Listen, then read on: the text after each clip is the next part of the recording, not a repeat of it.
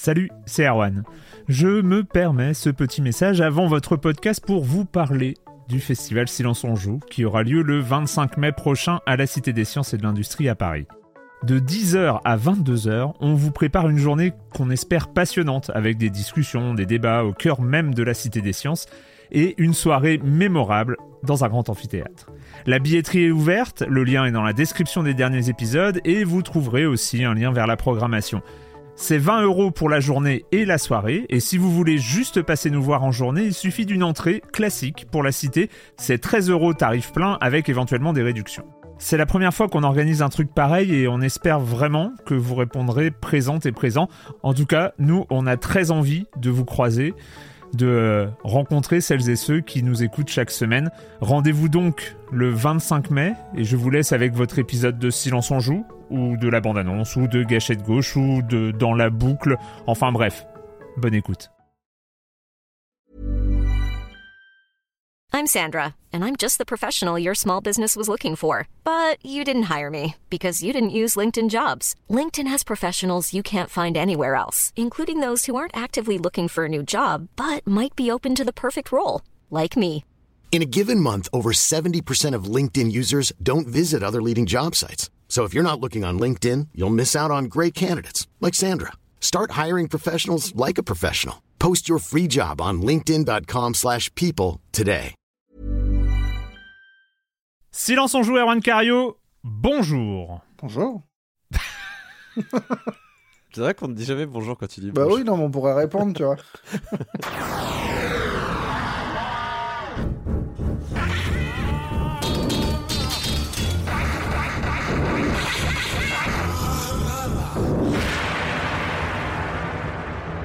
Bienvenue, bienvenue dans la saison 17 de Silence on joue. Alors, on commence on commence avec un numéro un peu spécial parce qu'on va commencer avec un numéro spécial Baldur's Gate 3. Euh, pourquoi Pourquoi commencer avec un numéro spécial? Ça ne s'est jamais vu parce que en fait on est un peu dans un épisode de pré-rentrée. Logiquement, si on suivait le calendrier classique, on aurait dû rentrer la semaine prochaine. Mais vous, comme nous, connaissez le planning des jeux qui sont sortis cet été et c'était trop compliqué. Je n'arrivais pas à m'en sortir, il n'y avait pas de place et pour Baldur's Gate 3 et pour des gros jeux qui arrivent dès la semaine prochaine et pour rattraper tous les jeux de l'été. Donc en fait, on a mis en place tous les trucs et la seule solution c'était celle-là, c'était de commencer par un numéro de pré-rentrée qui est quand même le premier épisode de la saison 17 de Silence on joue avec un spécial, avec un spécial Baldur's Gate 3, le jeu de l'été au moins de l'été. Ça va être euh, le sujet. Mais avant ça, je vais commencer, vu on est dans un numéro de pré-rentrée, donc on est un peu en effectif réduit, je vais commencer en accueillant deux de mes chroniqueurs préférés, Corentin Benoît Gonin. Salut Corentin. Je me demande, je me demande qui va être l'autre chroniqueur. Tu as dit déjà de quoi on parlait Suspense Ne spoile pas Ne spoile pas, s'il te rien. Bonjour Erwan, ça va? Oui, depuis le temps Les vacances? Bah oui. Ah, écoute, écoute, c'était, c'était pas mal. J'ai, c'est toujours bizarre parce que euh, quand tu pars en vacances, tu dis toujours bon quel jeu je vais rattraper? D'ailleurs, c'était une des questions qu'on s'était posées euh, à la fin de la saison dernière. Quel jeu, euh, de, à quel jeu on va jouer, quel jeu on va rattraper qu'on n'avait pas pu finir? Ah tiens, moi je vais rattraper Zelda Tears of the Kingdom. Finalement, je passe un mois à ne jouer à rien. Voilà, et donc euh, Ouais, mais- c'est. Eh ben, tu sais quoi, je trouve ça sain. Ouais. Oui. C'est vrai, c'est... on passe quand même notre année à enchaîner les jeux vidéo euh, d'hiver, en plus surtout, euh, surtout toi Erwan, Mm. qui quand même est là toutes les semaines, si je ne m'abuse. C'est ça. Euh, du coup, je trouve ça bien aussi de pas trop jouer. Moi, j'ai joué, mais pas forcément au jeu que j'avais prévu euh, tout le temps. Euh, J'ai, beau- j'ai beaucoup plus joué à Splatoon 3, tu vois, que, que ce que je pensais. Et ton euh, jeu de cartographe, là, tu l'as, tu l'as fini euh, en Alors, stream euh, je, devais, je m'étais dit que j'en finirais. Je voulais finir les 3, c'était l'objectif. Je voulais au moins en finir 2, j'en ai fini qu'un seul, tu vois. Donc, Ah. euh, c'est Bon. pas facile la vie. hein. J'avoue, j'ai encore, j'ai quand même joué un peu à Marvel Snap. Bah oui, je, je voyais bien les notifications. hein. Notification du jugement, tu sais. Donc tu joues à Baldur's Gate, ma, tu vois une petite, petite icône Marvel Snap qui apparaît en bas à droite. Ah non, mais j'y Et- jouais sur- surtout sur mon téléphone. J'avais pas de. ah. Et donc, évidemment, suspense. Mais qui est ce deuxième chroniqueur? Marius Chapuis. Salut Marius. Incredible. Incredible. Il est là. Est là. On a terminé la saison 16 avec un entretien mémorable, quand même. Sven Vinke, Ouais, c'était bien. pendant une heure, qui parle en français euh, à- au micro de, de, de Silence on Joue. Et on recommence cette saison avec un spécial Baldur's Gate 3. Du coup, tu acceptes de faire partie de cette saison 17. C'était un peu le chantage, hein, il faut que j'avoue euh, maintenant, euh, c'est... J'avais pas le choix en fait. J'étais, j'étais au pied, au pied du mur. Bon, écoute, moi, j'ai pas vu trop la différence. hein. On a fini la 16, je suis parti. euh, Enfin, vous êtes parti en vacances, moi, je suis, resté. Hmm. J'attendais ma clé euh, Baldur, je l'attendais, je l'attendais, je l'attendais. Et puis quand j'ai eu le, le droit de partir en vacances, je suis parti avec ma tour et, et Baldur's Gate. Et ta Ouais. tour, vraiment? Bah ouais, il y a un moment, faut bien. Donc la tour, l'écran et tout hein. ça, euh, c'est... Ouais. Ah ouais. Tu sais qu'il y a un épisode, tu sais qu'il y a un... moi je lisais Tom Tom et Nana quand j'étais petit, il y a un épisode de Tom Tom et Nana où ils partent en montagne comme ça, ils emmènent l'ordinateur et ça ruine les vacances de tout le monde. hein. Non, bah écoute, là, moi, j'avais dans ma tête une- un truc plutôt bien construit et plutôt sain, et ça s'est bien passé. Ah Bon. Toi, c'était juste jouer la nuit, Bravo. quoi, pendant que les autres dorment. Oui, d'accord. Tom Tom et Nana. C'est, c'est inattendu. Ah ouais. C'est inattendu la rêve. J'ai Mon pas d'ordinateur dans Tom Tom et Nana, quoi. Un jour, un jour, ah bah oui, bah c'est toi, hein, tu, tu- tu es le papa. euh, non, non, mais il y a, euh, écoutez, c'est l'enfance, j'y peux rien. Un jour, je ferai un rétro test de Tom Tom et Nana, le jeu vidéo euh, qui existe, qui est une vraie, euh, qui est un vrai jeu. Eh, euh, big up euh, au Discord pour tous ceux qui ont connu Tom Tom et Nana. euh, vous, vous venez dans les coms, hein. attention. hein. Euh, c'est un épisode de pré-rentrée, donc finalement, on va peut-être, on parlera peut-être un peu plus de cette saison 17 la semaine prochaine. Euh, je dois vous avouer que tout, tout n'est pas encore en place euh, sur les timings, mais, mais quand même, deux petites choses concernant, concernant cette saison 17 de Silence en Joue, c'est qu'il y a eu un hors-série, un shadow drop, euh, vous l'avez sans doute vu passer euh, si vous êtes euh, si vous êtes abonné au, au flux, mais quand même je le signale de manière officielle, il y a eu un reportage à la Gamescom qui a été mis en ligne la semaine dernière. La, Games eh, la Gamescom était avait était toujours en cours, alors même que ce reportage était en ligne quand même. On était on est on est quand même sur sur du frais. direct et tout ça à l'époque, mise en ligne vendredi. La, la Gamescom s'est s'est terminée le le dimanche. Donc les euh, pas Ouais, ouais, ouais, ouais, non, c'était- j'étais, j'étais content, j'étais content du timing. Donc euh, voilà, c'est un reportage à la Gamescom, c'est un peu euh, du, mm, voilà, je, je parle un peu de, de ce que je vois, mais il y a quand même quatre interviews à l'intérieur, des gens que je rencontre, des gens avec qui j'ai des rendez-vous, euh, les gens de Glitchy Studio euh, sur euh, Headbangers, des, les gens de Dontnod sur euh, Jusant. Euh, Goblins, etc. Et puis euh, deux, deux développeurs indés, euh, auditeurs de Silence on Joue, que j'ai croisés dans les allées. Bref, euh, tout- toute mon expérience Gamescom là-dedans. Et, et, quand même à signaler, avant l'épisode de la semaine prochaine, bah, on commence la saison 17 des entretiens, parce que c'est pour ça que je suis allé à la Gamescom, euh, notamment pour ça. Enfin, c'était vraiment mon rendez-vous principal. On va mettra en ligne euh, mardi. Normalement, la bande-annonce ce sera lundi.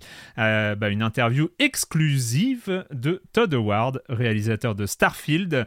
Donc, on va commencer la saison 17 avec cette interview de Todd Howard. Je m'étais juré depuis l'année dernière de ne plus faire d'interview doublée. Hein Parce que c'est. Mais j'avais oublié, c'était il y a un an. Voilà, et donc, euh, bon, même si là l'interview est beaucoup plus resserrée, on n'est pas sur le format de deux heures d'interview avec euh, Sam Barlow. On avait fait deux heures, hein, c'est ça, à peu près, euh, un peu moins peut-être, mais. Ouais, c'était peux pas euh, Tu veux pas engager le mec des doublages nuls de, de Storage Wars ou de, de Bear Grylls là euh, Genre. euh, Non. La nuit va bientôt, la nuit va bientôt tomber. Ah, tu le Mon fais jeu n'est bien pas prêt. Ah, tu le fais bien Il va falloir vite se mettre à l'abri car mon jeu n'est pas encore prêt. Il y a beaucoup de glitch encore. Mais grâce à cette vois, c'est- serpent, Au, au lieu de me demander de doubler les trucs, pourquoi tu demandes pas à Corentin qui peut te faire des Eh, voix? Sérieux, la prochaine fois. Je vais ouvrir mon Fiverr. Ah, je, te tiens au courant. Todd Howard avec l'accent, l'accent du Sud, ça. ça Eh ben, eh ben Oh Starfield, non, c'était pas pas, l'accent mal. du sud au secours. Ce serait, bah, c'est à tenter, hein, c'est à tenter. La prochaine c'est fois. vrai, Mais bon, il n'y aura pas, plus hein. d'interview en anglais. euh, je vais encore prendre cette Oui, résolution. C'est la dernière. Euh, Oui, il faut passer à l'allemand ou... Au japonais. mais oui, mais japonais. oui, bah, Allez. bien sûr, bien sûr, on est bien. Euh, donc voilà, c'est la interview exclusive. Euh, bon, j'ai pas euh, balancé les trucs, euh, c'est exclusive France, c'est la seule interview France, mais euh, parce que c'est c'est des arguments tout ça, mais quand même. Mais interview- vas-y. mais interview eh, peux. exclusive de Todd Howard sur Starfield dans Silence on joue et évidemment aussi dans Libération Papier à la suite. Donc ça c'est pour le programme des jours qui viennent dans Silence on joue. On parlera peut-être un peu plus de cette saison 17 euh, la semaine prochaine pour le vrai gros épisode de rentrée, puis la semaine d'après. De toute façon, on parle toujours de Silence on joue dans Silence on joue, on sait, on est très réflexif. Euh, donc euh, voilà, et ben on va commencer comme d'habitude, on reprend les bonnes habitudes avec un peu un tout petit peu de news parce qu'on est très impatient de parler du jeu de la semaine, de l'été. Euh, on va commencer avec un peu d'actualité. Avec, je crois qu'on avait un peu parlé de ce projet par euh, les, premières images qui étaient apparues en saison dernière, mais on a eu plus d'infos sur cette manette écran console de Sony. C'est ça qu'on on appelle ça? Bon, pas de poche ou alors de grande poche. Corentin. Je sais pas trop comment on peut appeler cette chose, mais c'est vrai qu'on en avait déjà parlé, sauf que ça portait un autre nom à ce moment-là. Ça avait été présenté lors d'un State of Play, je crois, quelque chose mhm. comme ça. Euh, et ça s'appelait le euh, Project Q. Ça y est, et eh ben ça a un nom maintenant. Une euh, mablette. non, pardon. C'est une mablette, bah, d'une certaine manière, oui. Oui, hein, puisque on va pas. Il n'y a même pas la promesse d'un jeu asymétrique. non, même pas. Non, non, il n'y a pas de. Y a, elle peut, elle, malheureusement, elle ne peut même pas faire ça, j'ai envie de te dire. Euh, mais voilà, donc ça s'appelle. Alors, le nom est presque une blague. Hein, ça s'appelle le PlayStation Portal. Pas la PlayStation Portable, le PlayStation Portal. Vraiment. C'est presque malhonnête, un hein, nom pareil, je suis désolé. Mm. C'est vraiment prêté à confusion, c'est terrible. Et ça sort, euh, ça sort quand? Mince, j'ai oublié de noter la date. Euh, s'ils l'ont donné, je sais même plus. Mais en tout cas, ça a été annoncé le 23 août dernier. Euh, je crois qu'il n'y a pas de date encore hein, pour l'instant. non, je ne crois pas qu'il y ait de date pour l'instant, mais ça devrait pas tarder à tomber. Bref, le, le PlayStation, je chercherai après la news. Oui, bien sûr. rapidement. donc PlayStation Portal, c'est une manette avec un écran pour streamer sa PS5 par le Wi-Fi, un petit peu en fait comme en effet, on dit la mablette de la, de la Wii U, c'est un peu le principe. C'est-à-dire que euh, le, principe, c'est que même si l'écran de télé est éteint, même si euh, quelqu'un d'autre utilise la télé pour autre chose, on peut continuer à jouer à sa PS5 grâce au mhm. Wi-Fi. Euh, alors évidemment, et, la question qu'on se posait, c'est est-ce qu'on peut faire autre chose que d'y jouer dans le salon ou dans la maison? La réponse est oui, car IGN a pu mettre la main sur la console et a, semble dire, même si c'est pas clair hein, dans, le, dans les mots utilisés par Sony, qu'on peut y jouer ailleurs sur un autre réseau Wi-Fi. On n'est pas obligé de rester sur le même réseau local. Donc théoriquement, ça veut dire qu'on peut en effet jouer à l'extérieur à sa PS5 qui est à la maison et allumée. Voilà. Donc c'est un peu moins inintéressant, pour rester poli, euh, c'est un peu moins inintéressant que ce que je pensais euh, initialement, parce que je pensais que c'était vraiment euh, quelque chose de très très local, très très pour dépanner et avoir un écran supplémentaire à la maison. Enfin on est, on est, on est déjà d'accord que ce truc-là ne marche que et seulement que si la PS5 est sur, branchée sur une fibre. En tout cas, euh, de bout en bout, le weakest link de toute ta connexion, le maillon faible de toute ta connexion doit être de 15 mégabits seconde euh, au mhm. niveau de ta connexion euh, Internet. C'est ce qui est préconisé en tout cas par Sony pour avoir une, une expérience sans latence. C'est vrai que la latence, c'est quelque chose qui est assez important pour ce genre d'expérience-là, comme toute expérience de streaming, que ce soit du, du streaming comme celui-là avec votre propre PS5 ou du streaming, je sais pas, avec du Nvidia, GeForce Now ou ce genre de trucs. La latence, généralement, c'est là-dessus qu'on va un peu juger la qualité euh, euh, du service. Euh, et puis ça dépend des jeux aussi, hein, mais je pense que vous jouerez pas nécessairement ailleurs que dans votre maison à des jeux qui demandent des réflexes rapides du style des, FPS multijoueurs ou des, des, des, je sais pas, des, des jeux de combat. Sinon, pour le reste, donc ça reste vraiment une DualSense qui est coupée en deux et on a collé un écran au milieu puisqu'il y a les mêmes, euh, il y a les mêmes gâchettes, il y a les mêmes, euh, les retours euh, haptiques qui sont présents. il y a le touchpad qui est aussi présent. Il y a l'écran en question, c'est une c'est un écran LCD de 8 pouces, 1080p, 60 fps, rien de bien extravagant. C'est pas de l'OLED ou un truc vraiment. Non, euh, ce n'est pas de l'OLED et euh, c'est pas non plus euh, au-delà du 1080p. Après, sur un écran aussi petit, est-ce que c'est utile d'avoir forcément 1080p Voilà, je suis pas certain. je pense que 60 fps c'est plus important. Alors, il y a des choses qui sont quand même très cheloues, notamment la PlayStation Portal est incompatible avec les jeux en cloud du PlayStation Plus Premium. pour aucune raison. Mhm.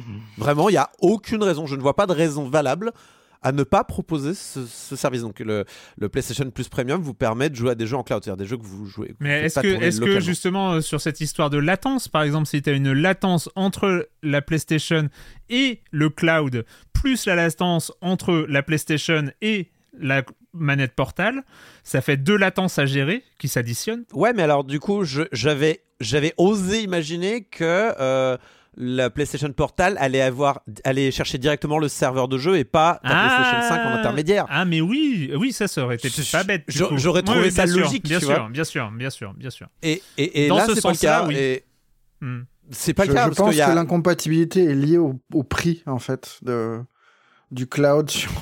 c'est bizarre. C'est littéralement un encodeur le la vidéo. Le. T'as juste besoin d'un. Enfin, même pas d'encodeur vidéo, puisque le... c'est tu, tu reçois de la vidéo et tu envoies des inputs et tu, re- Mm, tu, mm, re- mm, tu- envoies des inputs et tu reçois de la vidéo. C'est tout ce qu'on demande de la console. Ça demande pas non plus des capacités euh, euh, d'ordre euh, de, de- de ca- puissance de calcul énorme. Euh, mais voilà, ne peut pas faire ça. Je pense que c'est plutôt pour des raisons politiques, à mon sens, plus que pour des raisons techniques. Mais il y a d'autres trucs techniques un peu nuls aussi. Hein, J'ai pas fini. Il n'y a pas de Bluetooth, par exemple, sur la manette. Il n'y a pas de Bluetooth. Intéressant. C'est quand même bizarre. Alors, il y a une technologie sans fil propriétaire, le euh, PlayStation Link. Et évidemment, Sony, dans sa grande euh, générosité, a pensé à mettre une prise jack. Merci, Sony, euh, d'avoir mis une prise jack quand même sur la manette. Mais voilà, le PlayStation Link, c'est quoi? Bah, C'est une nouvelle technologie pour avoir du, du son lossless de très haute qualité pour des nouveaux, euh, des nouveaux, comment on appelle ça, accessoires, des espèces d'air, de, c'est des Air, Airbuds, le truc d'Apple là, j'ai oublié le nom que ça porte. AirPod. les, AirPod, ouais, euh, qui s'appellent les Pulse Explore Earbuds, euh, qui sont vendus euh, Oh. évidemment pas que pour le, le PlayStation Portal, pour aussi d'autres choses évidemment. Le, le but c'est. Mais alors, ce qui est rigolo, c'est que le PlayStation Portal est donc, va donc être vendu au prix de 220 euros. On ne pourra pas euh, brancher son casque Bluetooth dessus. On pourra acheter le Pulse Explorer Earbuds pour avoir du son en sans fil. Maintenant, j'aimerais avoir une estimation de votre part du Pulse Explore Earbuds, s'il vous plaît. Quoi, du prix, tu veux dire? 220 euros? Parfait, Non. bravo, euh, bravo Erwan.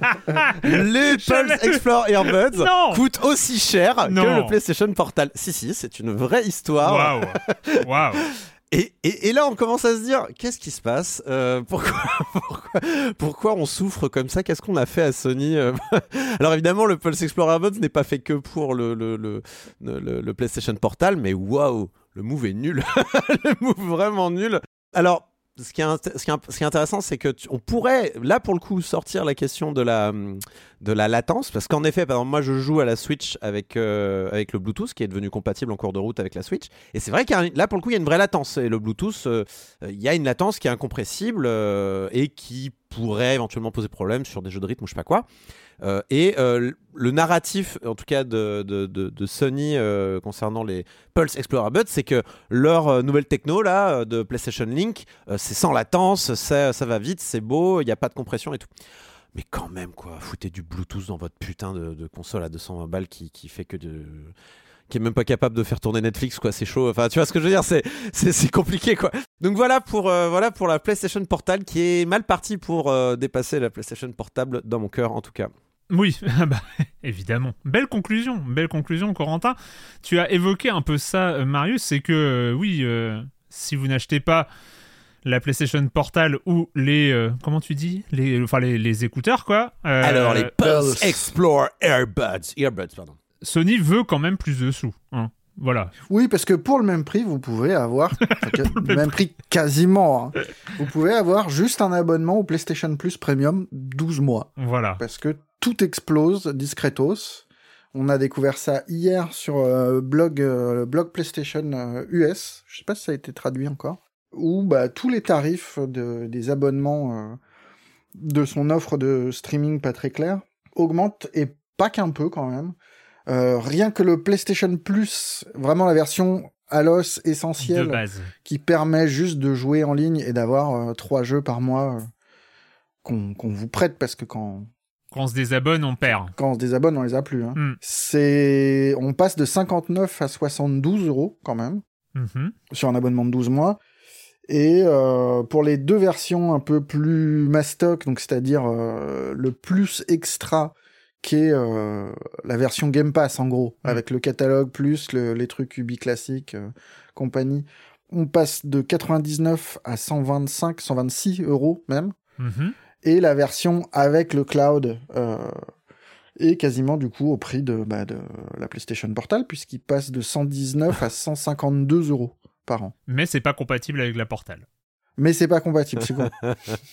Mais bon, franchement, à 152 balles par an, Ouais. grave, Non, tu- c'est pas grave. t'imagines que t'as les moyens de t'acheter une deuxième télé si vraiment quelqu'un veut la télé pour jouer à la PlayStation, et tu peux même acheter une deuxième PlayStation. C'est vrai, à quel moment Ça devient plus intéressant d'acheter une nouvelle télé avec Bah, franchement, euh, à 200 balles pour un, un truc qui te permet, c'est une télé que tu peux emporter aux toilettes, quoi. Ouais.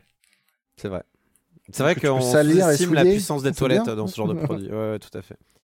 Eh ben, euh, donc oui, grosse augmentation, sachant, on le rappelle, hein, que euh, dans aucune de ces formules, il n'y a des Day One. Euh, on PlayStation Premium Plus Extra, euh, ce n'est pas la politique de Sony, c'est-à-dire que même si vous payez ces tarifs-là, vous n'aurez pas accès à un Spider-Man 2 euh, qui arrive Oh, t'as- dans quelques pop, semaines. pop, pop, pop. Je pense que t'as accès à la démo de Spider-Man 2. Ah ouais, tu veux dire euh, de quoi on se plaint? De quoi on Ouais. se plaint? Tu vois, ça permet de voir, quoi. Comme... Oui, voilà, oui, oui. Puis- Puisqu'on parle de sous qui augmentent, euh, pour ceux qui quand même euh, seraient intéressés par l'expérience du PlayStation Portal sans nécessairement avoir les sous pour se le permettre, je tiens à préciser que vous pouvez reproduire exactement le même produit avec votre smartphone et l'application Remote Play euh, que Sony euh, possède déjà. Mhm. Euh, si vous avez une de ces accessoires pour téléphone portable là qui permettent de transformer votre téléphone portable en console de jeu, vous n'avez pas besoin de PlayStation Portal. Vous, vous avez déjà un PlayStation Portal en fait. Donc euh, voilà. c'est vrai qu'il y a déjà euh, le Remote Play sur, téléphone euh, et sur tablette aussi. Ça marche sur tablette aussi? Oui, oui, bah Oui, donc, enfin, du il me coup, semble euh, bien que sur tablette, même sur ordi, hein, il me semble, si je ne m'abuse, mais je j'avoue ne pas trop avoir essayé. Oui, oui, je vous lis, PlayStation, iOS, Android, macOS ou Windows, donc vraiment, vous avez le choix des... Vous avez le choix, donc ça, ça- l'objet, l'objet peut être intéressant ou joli si vraiment vous êtes un aficionado de Sony, mais sachez que si vous voulez reproduire l'expérience, c'est possible à moindre frais, voilà. D'accord, mais c'était important à préciser.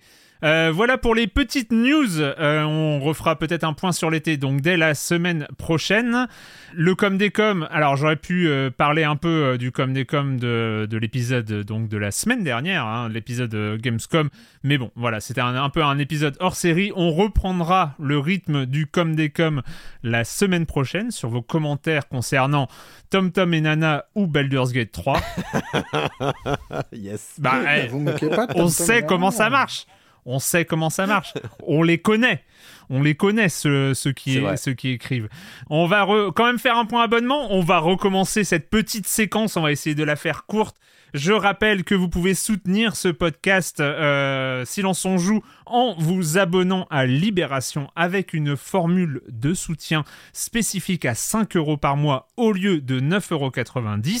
Donc un tarif euh, qui euh, n'augmente pas, euh, voilà, qui, qui c'est un service, c'est un service qui dure plus qu'un an. Enfin voilà, voilà. Et vous pouvez vous désabonner très simplement en ligne. Donc ça c'est pour les éléments. On commence la saison, donc on revient sur les aspects un peu techniques. Que c'est un abonnement de soutien, voilà, qui sert à afficher votre soutien Silence on joue et puis à financer euh, les, projets de Silence on joue, euh, présent, avenir, futur, tout ça. Donc c'est très important. Et donc on avait terminé, on avait terminé la saison à 728 abonnés euh, de soutien, ce qui était déjà quand même exceptionnellement bien. Et nous commençons cette euh, nouvelle saison. hein, on peut se dire deux mois ou un mois et demi sans émission, les gens vont se désabonner. Mais pas du tout. Vous êtes aujourd'hui 745 à avoir euh, souscrit à cette offre de soutien. Merci énormément à toutes et à tous. Donc vous pouvez avoir plus d'informations sur euh, cette offre sur offre.libération.fr slash SOJ. Et donc, euh, bah, continuez, à faire cette démarche, à soutenir, euh, à soutenir notre travail. C'est très important, euh, comme j'ai dit, hein, pour le présent et l'avenir. Merci encore à toutes et à tous. On va donc commencer cette émission, cette saison, oserais-je dire, cette saison 17 de Silence on joue avec euh, Warm-up de la saison. le warm-up. C'est un warm-up. ouais, exactement. C'est une pré-rentrée. C'est une pré-rentrée. hein, ceux, qui, euh, ceux qui sont dans l'éducation nationale connaissent oui, voilà. le concept de pré-rentrée. Euh, donc, euh, on va commencer à parler de Baldur's Gate 3. How would you feel about helping me kill some evil bastards?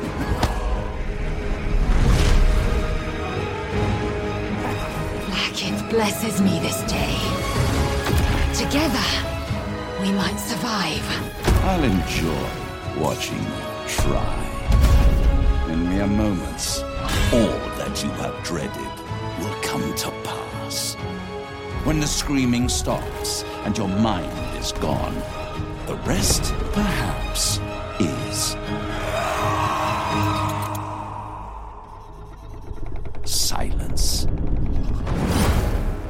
Baldur's Gate 3, alors une émission spéciale, hein, euh, ça demande un peu, euh, de découper euh, les, les séquences. On va commencer par parler du passé, donc de ce qui est arrivé avant le 3 août dernier.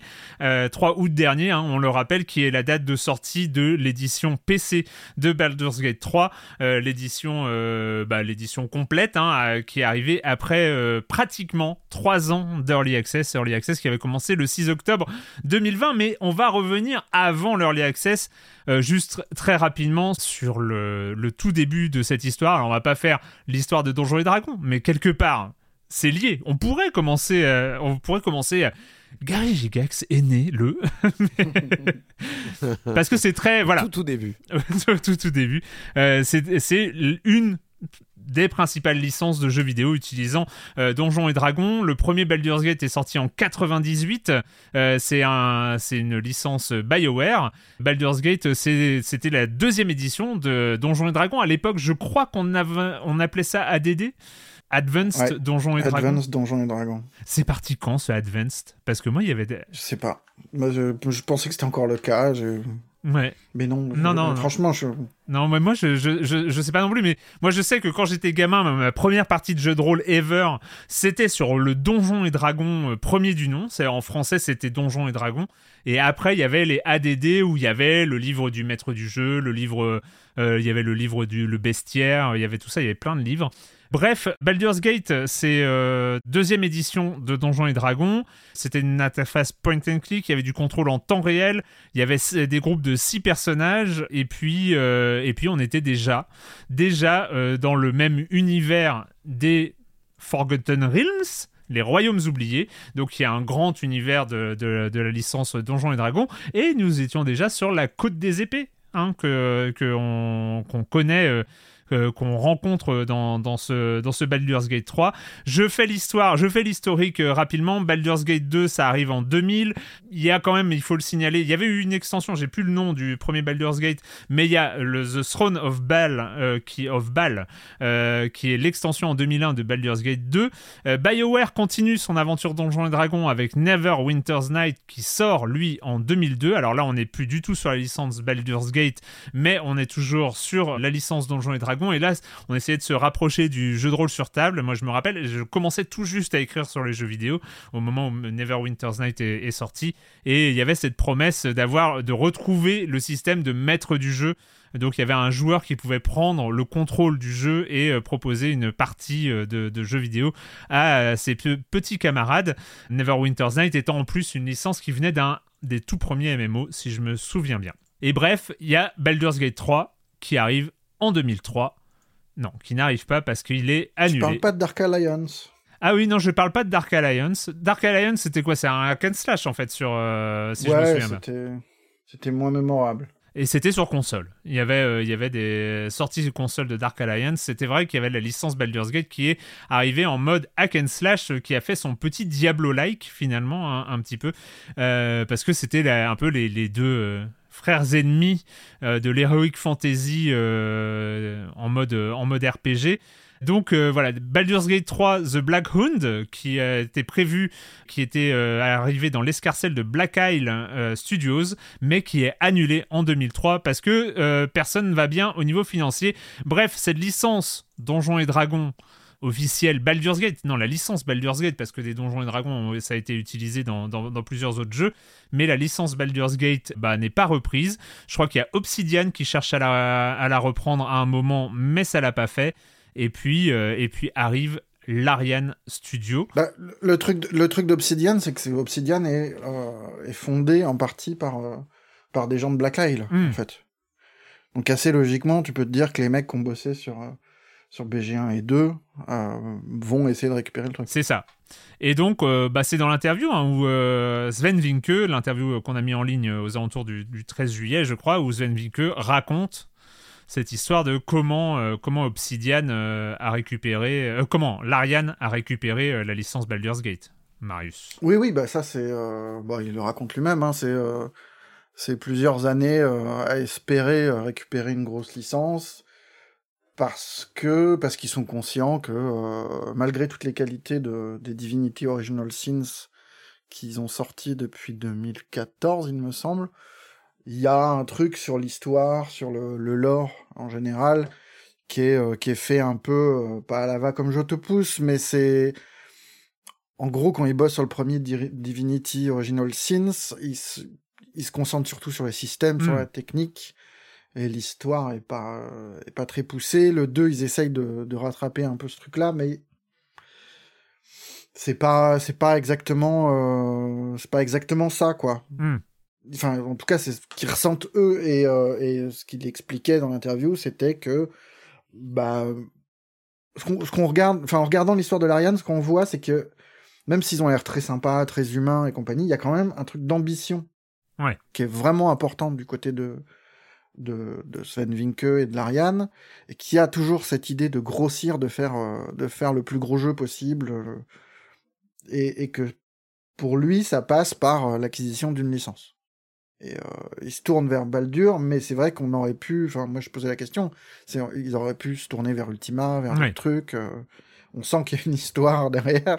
On sent qu'il y a une histoire Euh, avec mais, euh, Ultima, hein, c'est. euh, mais Mais voilà, c'est vrai que quand tu récupères Baldur, tu récupères les anciens joueurs de Baldur, tu récupères les gens qui sont intéressés, même de loin, par, par Donjons et Dragons. Mm.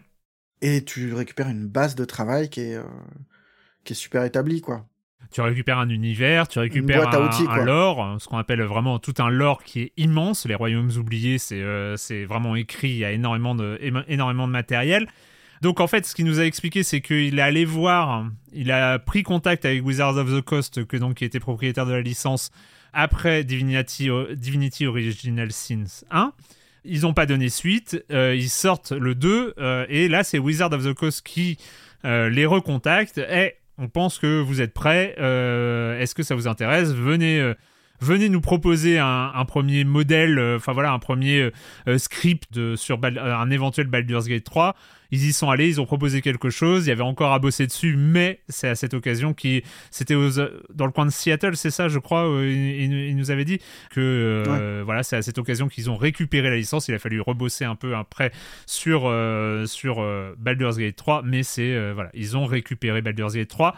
Annonce inattendue parce que c'est resté un peu secret. Il y, a des- il y avait des, des, des rumeurs et des, des choses comme ça, mais jusque juste avant le 3 2019, présentation par Google de son service de streaming Stadia, qui va révolutionner le jeu vidéo, qui va faire jouer des milliards de joueurs ensemble sur les serveurs de Google. Et pour bien appuyer ça, non seulement on embauche, on débauche euh, Jade Raymond pour euh, faire les studios, les studios de, Stadia, et puis on annonce que euh, ce sera pas en exclusivité, je ne sais pas si c'était une, une exclusivité, mais ce sera, ça tournera sur Stadia. Baldur's Gate 3 est annoncé à cette occasion. Toi, t'étais hypé à l'époque? Ah, bah, moi, j'étais super intrigué et surtout, je me... enfin, c'était une époque où j'avais plus un bon PC pour jouer, Hmm. où j'étais sur, euh, enfin, où j'attendais une solution et je me disais que Stadia pouvait être une bonne solution pour moi. Et surtout sur des jeux comme ça, quoi. Hmm. Où, où t'as pas de. Enfin, il n'y a pas un enjeu de, de frames par seconde qui est dingue. Et c'est un truc où tu peux, que tu peux lancer et, et, et jouer partout, quoi. Et je, je, re- je reste un petit peu triste quand même, de l'échec de Stadia. euh, même si je me suis beaucoup, beaucoup moqué de ce service, je pense que, ça, tu vois, sur un jeu comme ça, Ouais, ça aurait pu être intéressant, quoi. non, c'est clair. C'est clair. Ce qu'il faut préciser sur, euh, sur l'acquisition de la licence, Mhm. qui est intéressant, mais qui, qui disait pas dans l'interview, c'est que Wizard of the Coast, donc qui gère euh, Donjons et Dragons, les droits et compagnie, c'est pas une boîte qui a une très très bonne réputation. Dans l'interview, il précise que Ah ça s'est très bien passé. Ça s'est tellement bien passé, j'ai envie de dire, que il y a quand même eu tout un travail préparatoire qui s'est fait euh, de concert parce que Baldur's Gate s'inscrit vraiment, enfin Baldur's Gate 3 s'inscrit dans le lore de Donjons et Dragons au point que euh, le- la dernière extension de Donjons et Dragons, euh, Descent into Avernus, Ouais, c'est important. est ça. vraiment narrativement très lié à Baldur's Gate 3. C'est il y a plein euh, d'événements. avant l'intro. Enfin, c'est avant, euh, avant voilà, c'est ce qui se passe juste avant et euh, c'est ce qui explique par exemple la présence des, euh, des réfugiés au tout début dans le bosquet des druides. C'est toute l'intrigue autour de Karlak euh, est pas étrangère à ce truc-là. Enfin, tout ça est quand même assez bien connecté Hmm. et, et je pense que pour les gens qui sont vraiment à fond dans le lore Donjons et Dragons, il y a un, enfin, le jeu a ce côté très poussé, quoi, dans le. Oserais-je dire transmédia? Ouais, non, mais en plus, sans, sans préjuger de la qualité et compagnie, il, y a- il se passe vraiment. Baldur's Gate engage de façon canon Mm. l'univers de Donjons et Dragons de façon assez importante quand même. C'est ça, c'est que c'est pas un jeu vidéo qui utilise une licence, c'est intégré dans le lore Donjons et Dragons, dans la, dans la chronologie des royaumes, des royaumes oubliés de Donjons et Dragons. Il y a l'histoire de, de Baldur's Gate 3 euh, qui, euh, qui s'inscrit euh, en dur quelque part. Euh, Ouais, et qui manie des gros trucs, quoi. C'est Mm. pas, on n'est pas, on n'est pas dans le- dans l'exploitation façon Star Wars. Ouais. Où le personnage qu'on joue est un nobody qui ne changera absolument rien de l'histoire principale, enfin, de l'histoire canon de Star Wars. Parce que, parce que c'est ingérable euh, côté licence, quoi. On arrive en octobre 2020. Le 6 octobre 2020, d'abord c'était censé être le 30 septembre 2020, mais on leur excuse une petite semaine de décalage. Euh, 6 octobre 2020, euh, arrivée de l'Early Access, une Early Access sur un jeu comme Baldur's Gate 3, c'est assez ouf. On est en Covid, octobre 2020, hein. on sort de, euh, on sort de confinement, on est, euh, on est juste avant la deuxième vague, si je me souviens bien historiquement, mais voilà, on est dans, dans, cette, dans cet univers-là. Euh, J'en parle parce que euh, c'est marrant, sur les projets, même les jeux qui sortent aujourd'hui, le Covid marque, ça marque parce que ça a fait partie de l'histoire du développement. Todd Howard, je spoil un peu, mais Todd Howard va parler du Covid dans le développement de, Starfield, dans l'interview qui arrive la, semaine prochaine. L'Early Access de, euh, de Baldur's Gate 3 arrive le 6 octobre 2020. Euh, tu as joué dès les premiers temps, toi, Marius? Ouais, j'avais testé tout de suite. J'avais même fait un papier dans l'eBay euh, après le, le lancement de l'early. C'était bien moins joli. Ça ressemblait beaucoup plus à Divinity Original Sins dans les couleurs, dans le. Et en plus, ça commençait sur une plus plage. flashy. ça com- Ouais, ça commençait sur, sur cette plage où on se réveille comme à chaque fois. Euh, Il y avait pas mal de panneaux, enfin, ce qui a beaucoup. Globalement, il y a plein de choses qui ont changé, hein, Mm. mais, euh, mais c'était une expérience. C'était un avant-goût, quoi. Il y avait beaucoup de dialogues euh, qu'on pouvait choisir, mais où on débouchait sur euh, un écran noir avec marqué en construction. Et t'avais euh, soit la voix, si t'avais du bol, soit euh, juste le texte. Donc c'était assez. Et puis vraiment des trucs de base, quoi. Je veux dire, on parle pas de. de... Quand on rencontrait Astarion, par exemple, tu avais ce truc-là, si tu choisissais telle ligne de dialogue, ah bah non, ça on n'a pas fait encore. Ah oui. Et c'était- c'était beaucoup de trucs comme ça, un peu partout, quoi. Mais c'est ma- c'est marrant, c'est c'est vachement intéressant de, de le faire quand même, c'est-à-dire de faire une vraie early access. Le truc est pas fini, c'est jouable, c'est-à-dire que globalement vous pouvez progresser dedans avec toutes les pétouilles qu'il y a autour. On vous prévient, mais on le met en ligne. C'est euh, hyper intéressant comme démarche. Ouais, parce que le système de jeu était déjà euh, posé, Hmm. pas calé, mais posé. Euh, que globalement, un- une bonne moitié, on va dire, non, un peu plus peut-être, de l'acte 1 était installé aussi. Euh, et que le jeu fonctionnait, quoi. Je veux dire, on pouvait euh, voir, on pouvait mesurer déjà la capacité, enfin, le, potentiel en termes de permutation, Hmm. de, de transformation de l'intrigue, sans en être complètement sûr non plus on voyait déjà euh, le, le niveau d'écriture, je trouve, enfin le ton Ouais. de l'écriture, l'importance accordée à chaque PNJ euh, et, et, euh, et la profondeur dans laquelle on pouvait se laisser happer parce que euh, quand tu rentres dans le bosquet au début, tu te demandes, tu vois, tu, tu mesures pas forcément euh, la quantité de choses qu'il y a à y faire. Ouais. Et, et ça, ça permettait de mesurer ce- cette profondeur-là et de voir, euh, bah, de voir les ambitions du jeu, quoi. Toi, Cor- toi, Corentin, je, je donne juste la parole. C'est vrai que euh, toi, t'as pas fait l'early access jusqu'en juillet. Finalement, c'est là où tu as découvert ensemble, parce qu'on on a fait une, session de stream qui est d'ailleurs sur YouTube, qui a été très vue sur YouTube. Euh, c'est une des vidéos les plus vues de la chaîne YouTube de Silence on Joue, notre session de 4 heures de stream, euh, initiation à, à l'early access de Baldur's Gate 3. Ouais. Avec moi et Erwan euh, qui courons dans le feu joyeusement pendant que Marius euh, facepalm pendant, pendant 4 heures. c'est ça. Mais donc toi, t'as, toi, t'as pas euh, accroché, enfin, t'as pas fait partie de, de, de cette early access. C'est pas quelque chose qui t'a hypé avant? Non, Et j'ai après, vécu, mais bon, on en euh, j'ai vécu la hype Baldur's Gate 3 par procuration pendant euh, toutes ces années grâce à Marius. Mais c'était pas désagréable, j'étais très heureux de le voir heureux. Euh, c'était, c'était, c'était une expérience intéressante. Et oui, donc j'ai touché, j'avais vu quelques images, mais en vrai, j'avais pas une, j'avais pas une vision mentale en fait du Mm. jeu. J'étais un peu en mode. On verra euh, la grande découverte quand il sortira. euh, euh, j'avais pas, ouais, j'avais, j'avais très très peu de, j'avais, la, la fiche technique interne du jeu était très peu remplie jusqu'à ce que j'y touche en juillet dernier et et, et que je fasse ah c'est donc ça Baldur's Gate 3 le jeu qui qui hante les nuits de Marius et, et c'était très intéressant mais c'est vrai que du coup c'était aussi un une espèce de choc thermique puisque c'est quand même quelque chose qui est relativement unique je trouve. Enfin c'est quelque chose qu'on voit pas si souvent dans le jeu vidéo hein, d'un point de vue du gameplay des règles qui sont mises en place. Euh, surtout pour un univers que personnellement je connais pas du tout qui est celui de Donjons et Dragons. Alors je connais un petit peu encore une fois euh, par procuration grâce à, euh, à la comment dire recrudescence de popularité de Donjons et Dragons qu'on connaît depuis le confinement en fait euh, où euh, Donjons et Dragons s'est un peu emparé de Twitch euh, de podcasts euh, de, de- en fait c'est un univers là qui là dont Baldur's Gate 3 connaît un énorme succès je pense que c'est aussi parce que tout le monde s'est un peu remis à Donjons et Dragons et qu'en fait il y a une espèce de d'accumulation d'effets bénéfiques autour de la licence Mm.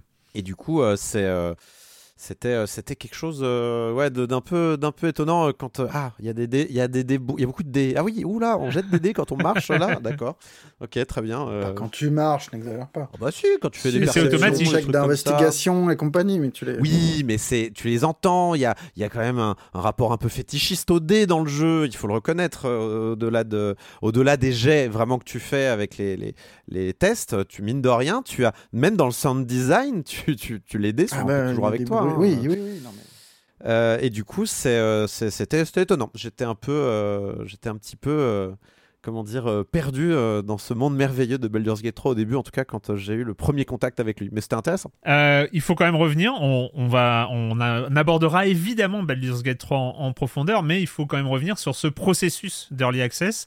Moi, je, je- ça m'intéresse d'en reparler aujourd'hui. Tu en as parlé euh, plusieurs fois dans, dans Silence on joue euh, pendant que l'early access était encore en cours, mais là maintenant, Bah, Il y, a eu- ma- il y a eu des événements hyper importants pendant Voilà. l'early, parce qu'il y a eu cette première version, Ouais.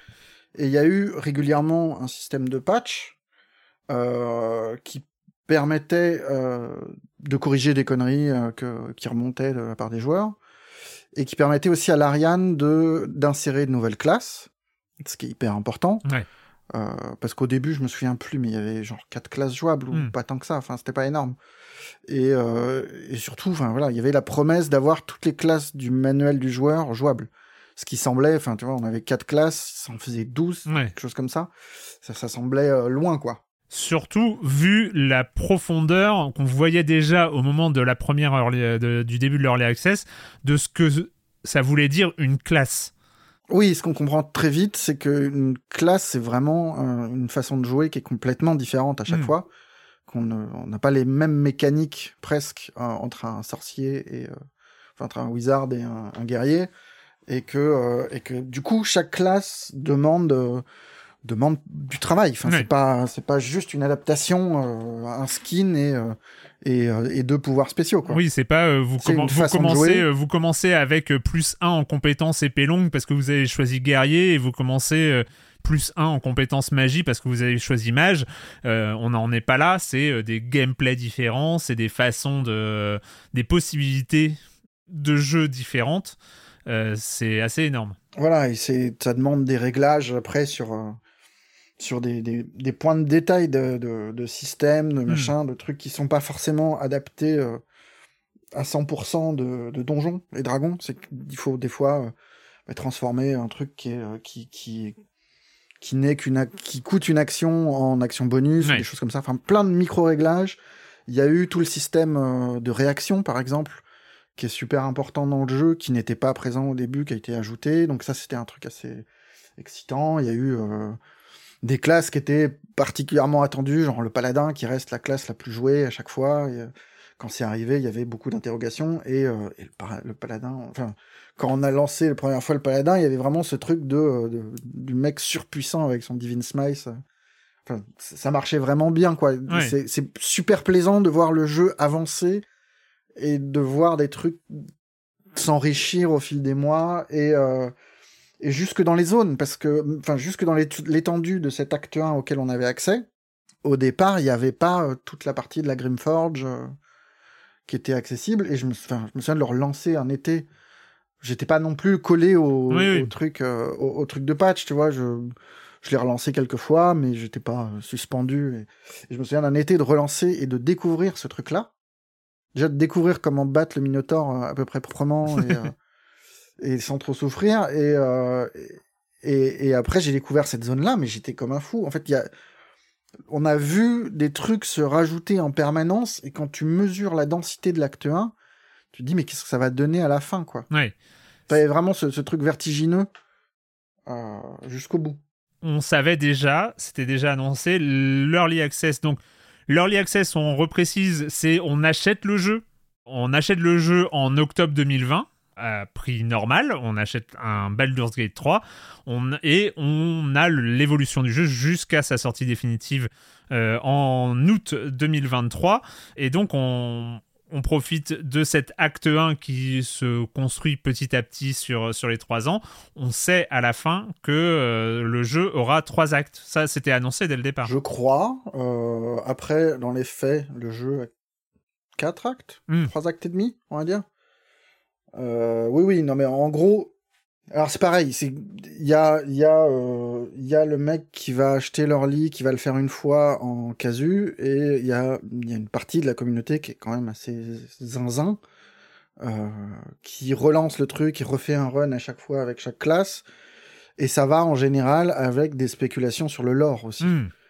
c'est que à mesure que la com euh, progressait, qu'on nous présentait, surtout ces derniers mois où on a vu la présentation de, de la ville, des, des grands euh, méchants, tu vois, ce qui était assez rigolo à voir, et c'est marrant de voir que ça prend auprès du grand public maintenant, quoi. C'est tous les fondus de D&D qui se mettaient à dire, ok, cette silhouette-là qu'on voit en noir, euh, sur fond noir, machin, c'est bidule. Euh, du coup, on sait que les Dead Three, enfin, il y avait tout un tas, enfin, les gens échafaudaient des théories à partir d'une image, et du coup réussissaient à, tra- à traduire ça en actes, en... Et ce qui est marrant, c'est de voir à quel point ces tarés avaient raison, Ouais. et à quel point ça contamine peu à peu euh, les... les... Alors, il y a moins de spéculation aujourd'hui, puisqu'on connaît le truc, Hmm. mais y a, on voit que l'appétit de pour Baldur's Gate déborde le jeu en fait.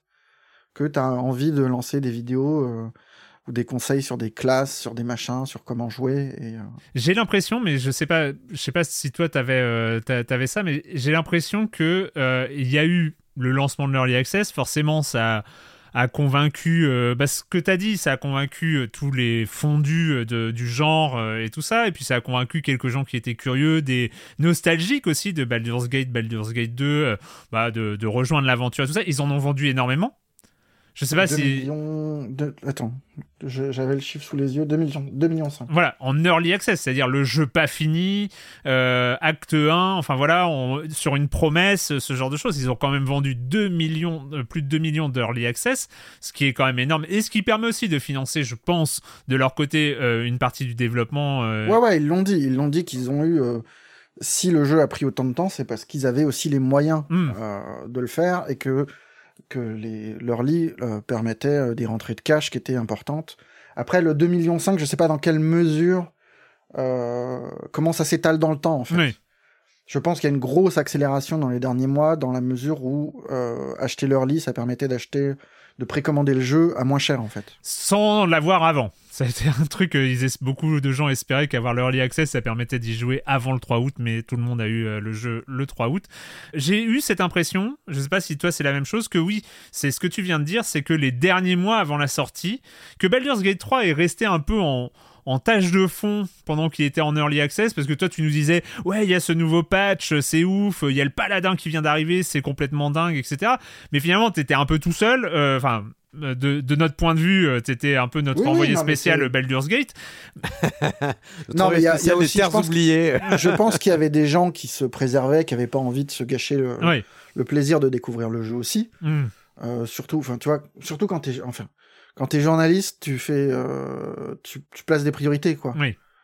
Et, euh, et en général, les, les, les jeux en early, c'est pas forcément la priorité du calendrier. Euh, du coup, tu peux assez bien comprendre que bah il y a plein de gens qui disent ouais ouais non mais Baldur's Gate ça va être cool, mais ça attendra quoi. Ça attendra la version définitive. Je vais pas me faire chier à passer euh, parce que c'est des gens, c'est quand même des jeux qui consomment, enfin qui exigent qu'on s'investisse euh, dedans de, de façon euh, assez chronophage quoi. Enfin Mm. c'est pas tu tu joues, On va en tu parler, lances ouais. pas euh, tu lances pas Baldur's Gate pour y jouer 6 heures quoi. Mm. Mm, Du coup je pense qu'il y avait cet effet là. Et puis il faut dire qu'il est quand même, enfin c'est un, un vrai RPG entre guillemets euh, et que dans le fond ça reste moins sexy que enfin sexy et grand public qu'un qu'un Zelda qu'un Diablo Ouais. qu'un- C'est plus. euh, voilà. Il, il faut. euh, Il y, a, il y, a un- il y a un coût d'entrée. On en parlera. Il y a- y, un ouais. investissement euh, nécessaire pour rentrer dans, dans Baldur's Gate 3. Euh, mais, mine de rien, cette hype, quand même, mai, juin, juillet, on sent qu'il y a quand même quelque chose à monter, qui monte. Je pense que personne n'anticipait euh, le gros euh, parce que ça sort le 3 août au milieu de l'été c'est quand même euh, c'est quand même pas forcément la, la période idéale même si on se rend compte que le jeu vidéo Si, c'était intelligent. voilà, Non, non, on se rend compte à posteriori que c'était hyper intelligent mais le au vrai début problème c'était le c'était la date du 31 août où on se retrouvait avec euh, Baldur et Starfield en même Ouais. temps et que et que là encore c'est bah, tu, tu risques de te retrouver avec juste ton public niche Mm. euh, du départ euh, qui va se pointer sur ce jeu-là plutôt que Starfield qui est quand même la version euh, sexy mama euh, c'est ça avec avec Xbox qui est derrière enfin il y a, il y a un côté plus casu enfin pas casu mais plus grand public Ouais, bah, plus gros paquebot, quoi. Euh, donc, ils avancent. C'est vrai qu'on l'a pas dit. euh, la date de sortie initiale, le 31 août, est avancée. Move assez original de la part de l'Ariane, on en a parlé en interview encore une fois avec Sven Winge, est avancé au 3 août et ils le disent très clairement, c'est pour euh, échapper à la zone d'influence de, Starfield. Eux, ils, le présentent autrement, c'est pour laisser aux joueurs le temps de jouer à Baldur's Gate 3 parce qu'il faut un mois pour, euh, pour, euh, pour finir le jeu avant, avant que les autres jeux de la rentrée arrivent. Gros, gros, gros succès. On va finir cette première partie là-dessus. Mais Baldur's Gate 3 débarque le 3 août et c'est quand même un sacré raz-de-marée. C'est-à-dire que euh, y a, euh, ils, ils annoncent au bout d'une semaine, je crois, 5 millions de joueurs. Ils annoncent des, des stats de- d'heures de jeu absolument monumentales. Je crois qu'ils ont réussi leur pari, rien qu'au niveau même purement commercial. Oui, oui, bah. Alors, on n'a pas. je- Enfin, je vais pas regarder les chiffres, je t'avoue. Euh, mais, mais très très vite, on a compris que, que le, le nombre de connexions Steam, par exemple, le plaçait dans les jeux les plus joués de l'année, machin. Et qui s'attendaient pas forcément à des chiffres aussi élevés. Ils espéraient quand même toucher. Il le dit dans l'interview, pareil, qu'il Mm. espère toucher au-delà de la niche qu'on supposait euh, des, des jeux de rôle et des jeux Larian. Mais, euh, mais je pense qu'ils ils mesuraient. Enfin, je pense que c'était vraiment les, les estimations hautes qu'ils ont touchées, quoi. Ouais. Donc Baldur's Gate 3 sort le 3 août 2023. On va en parler euh, dans la deuxième partie de cette émission, mais même si c'est la pré-rentrée, on a le plaisir quand même de euh, recevoir euh, Jérémy Kletskin qui est là, qui est présent. Salut Jérémy. Salut Erwan, c'est toujours un enjeu de bien choisir le jeu dont on va parler pour une première chronique d'une saison. En 2018, je démarrais sur les chapeaux de roue avec Azul et je m'étais pas trompé. En 2019, c'était King Domino Duel, bon, un peu moins épique, mais ça passait. En 2020, Shobu, on oublie. En 2021, Botanique, j'avais du nez. En 2022, Next Station London, euh, là encore, j'avais misé sur le bon cheval. Et ben en 2023, le jeu dont on va parler, c'est Line It. L-I-N-E, plus loin, IT. Ils auraient pu traduire son nom en français et l'appeler euh, Tracez-le, mais bon, euh, Line It, c'est quand même beaucoup mieux. Et il s'agit d'un petit jeu de cartes. Vous savez que j'aime bien ça, les petits jeux de cartes rapides, euh, mais celui-là, il est vraiment innovant, il change. Le but du jeu étant de réaliser une ligne de cartes croissante ou décroissante et euh, de marquer un maximum de points. Dans la boîte, vous trouverez euh, 100 cartes numérotées de 1 à 100, euh, réparties en 4 couleurs, donc tous les 4 numéros, la couleur se répète. Les cartes 13, euh, 17 et euh, 21 sont rouges par exemple. Ensuite, il y a 6 cartes supplémentaires, ce sont des cartes paris, elles sont noires elles sont mélangées avec les autres cartes de couleur. Il y a trois types de cartes paris, les plus 3, les plus 4 et les plus 5. L'idée, c'est qu'au début de chaque tour, on va constituer un marché, c'est-à-dire qu'on va dévoiler au centre de la table le même nombre de cartes que de joueurs, plus 2. Donc si vous êtes 5 joueurs, le marché euh, contiendra 7 euh, cartes. Ensuite, euh, chacun à leur tour, les joueurs vont choisir une carte du marché pour l'ajouter à leur main, jusqu'à un maximum de 2, ou la poser directement dans leur ligne. Et comme je le disais tout à l'heure, cette ligne, elle ne peut qu'être croissante ou décroissante. Mais évidemment, on peut faire tourner en conservant des cartes dans sa main et sans les poser directement tout de suite dans sa ligne. Une fois que tout le monde a fait ça, les deux cartes restantes dans le marché sont empilées en fonction de leur couleur. Cas particulier, on peut choisir une carte noire et la poser comme une carte normale dans sa ligne. Cette carte vous engage à poser le nombre de cartes indiquées dans votre ligne. Et donc si vous posez un plus 5 sur une ligne décroissante alors que vous en êtes à 17, euh, ça va être assez compliqué de réussir à caser 5 cartes derrière. Si vous y arrivez, vous obtenez le nombre de points euh, du pari, donc 5 dans l'exemple que je viens de donner. Mais attention, les points sont négatifs si vous n'y arrivez pas. Quant aux couleurs des cartes, elles vont vous servir au moment où vous allez poser la troisième d'une même couleur dans votre ligne. Et ça, c'est le jackpot. Vous allez remporter toutes les cartes de la pile de la couleur équivalente qu'on avait mis de côté. Vous savez, ces cartes euh, au fur et à mesure des tours qui n'avaient pas été choisies dans le marché. À noter que vous pouvez à tout moment décider de fermer votre ligne et donc de la recommencer à zéro. Et là, vous jetez trois des cartes de la ligne et vous gardez toutes les autres, ce sont des points. Et pour le calcul final, on va additionner le nombre de cartes que vous avez conservées des lignes que vous avez fermées, le nombre des jackpots, donc des cartes de couleur que vous avez rajoutées, et aussi les points des paris que vous avez gagnés ou perdus. Line It est à la fois un jeu super simple et inclassable, et même des gens euh, qui, comme moi, jouent à beaucoup de jeux vont être surpris par euh, cette mécanique. Je trouve que l'auteur Tim Juretsky a eu beaucoup de panache. De 2 à 5 joueurs à partir de 8 ans, c'est illustré par Joey et Grumpy, et c'est édité par Gigamic dans leur petite boîte métallique traditionnelle, celle de Caro Combo ou euh, Salade de points. Les parties vont durer entre un quart d'heure et 20 minutes, et pour moi c'est un énorme coup de cœur, j'ai adoré. Voilà, et j'aimerais aussi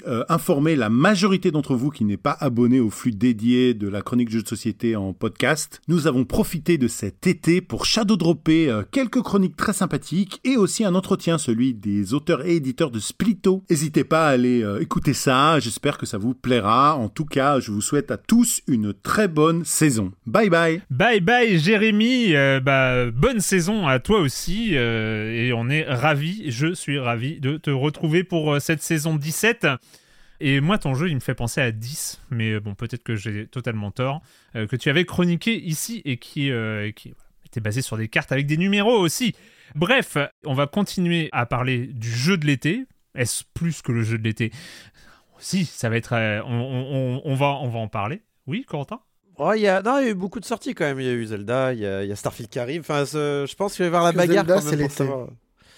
Ah, pardon, non, non, non, non, non, non. Alors, pardon, excuse-moi, je, je, réagissais à ce que sous-entendait Erwan pour dire que c'était peut-être le jeu de l'année. Euh, mais euh, ah, il y a de la concurrence. Je, dis pas, il y a toujours de la concurrence. Il y a toujours de la concurrence. Donc, on va continuer à parler de Baldur's Gate 3.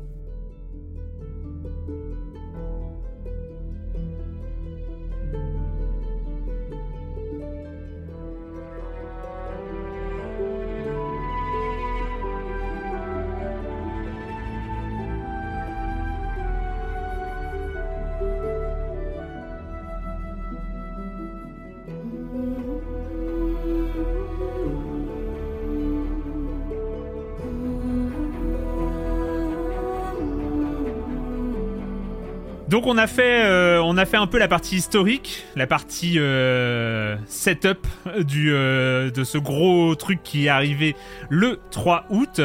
Et on va, avant d'arriver un peu à nos ressentis et, la partie un peu subjective de cette affaire, on sait que le jeu vidéo est profondément subjectif, sur le ressenti qu'on a une fois qu'on est à l'intérieur du jeu, une fois qu'on vit les aventures proposées euh, dans, dans, les royaumes oubliés, mais bah il y a ce qui se passe quand on lance le jeu, ce qui se passe quand on lançait le jeu en early access, ce qui se passe quand on lance le jeu maintenant, Déjà, est-ce qu'il y a, bah, y a des différences? C'est qu'on a peut-être plus de choix au moment de, lancer le jeu. On peut maintenant euh, choisir les, les personnages déjà construits.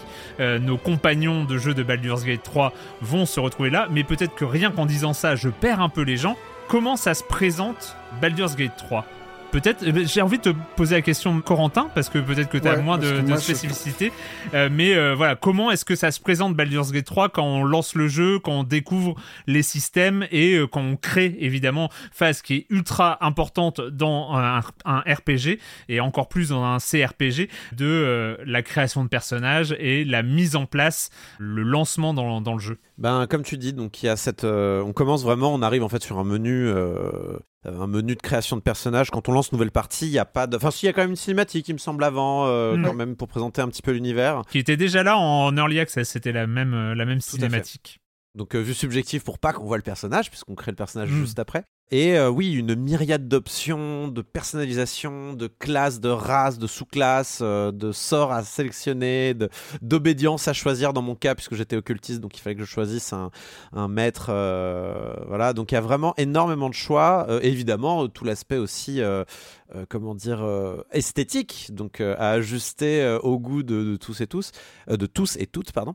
Donc il y a- quelque chose de presque, on va dire, qui nous submerge hein, quand on arrive sur ce, sur ce, sur ce, menu de création de personnage. En ce qui me concerne, je suis pas du tout du genre à aimer créer son personnage, même quand il s'agit que de, de point de vue euh, esthétique. Je suis du genre à cliquer sur aléatoire jusqu'à ce que quelque chose soit correct et ensuite continuer. Euh, mais euh, malgré la myriade d'options qui est présentée, j'ai pas eu le sentiment d'avoir passé un mauvais moment à le faire. J'ai expédié ça en, en 5-10 minutes.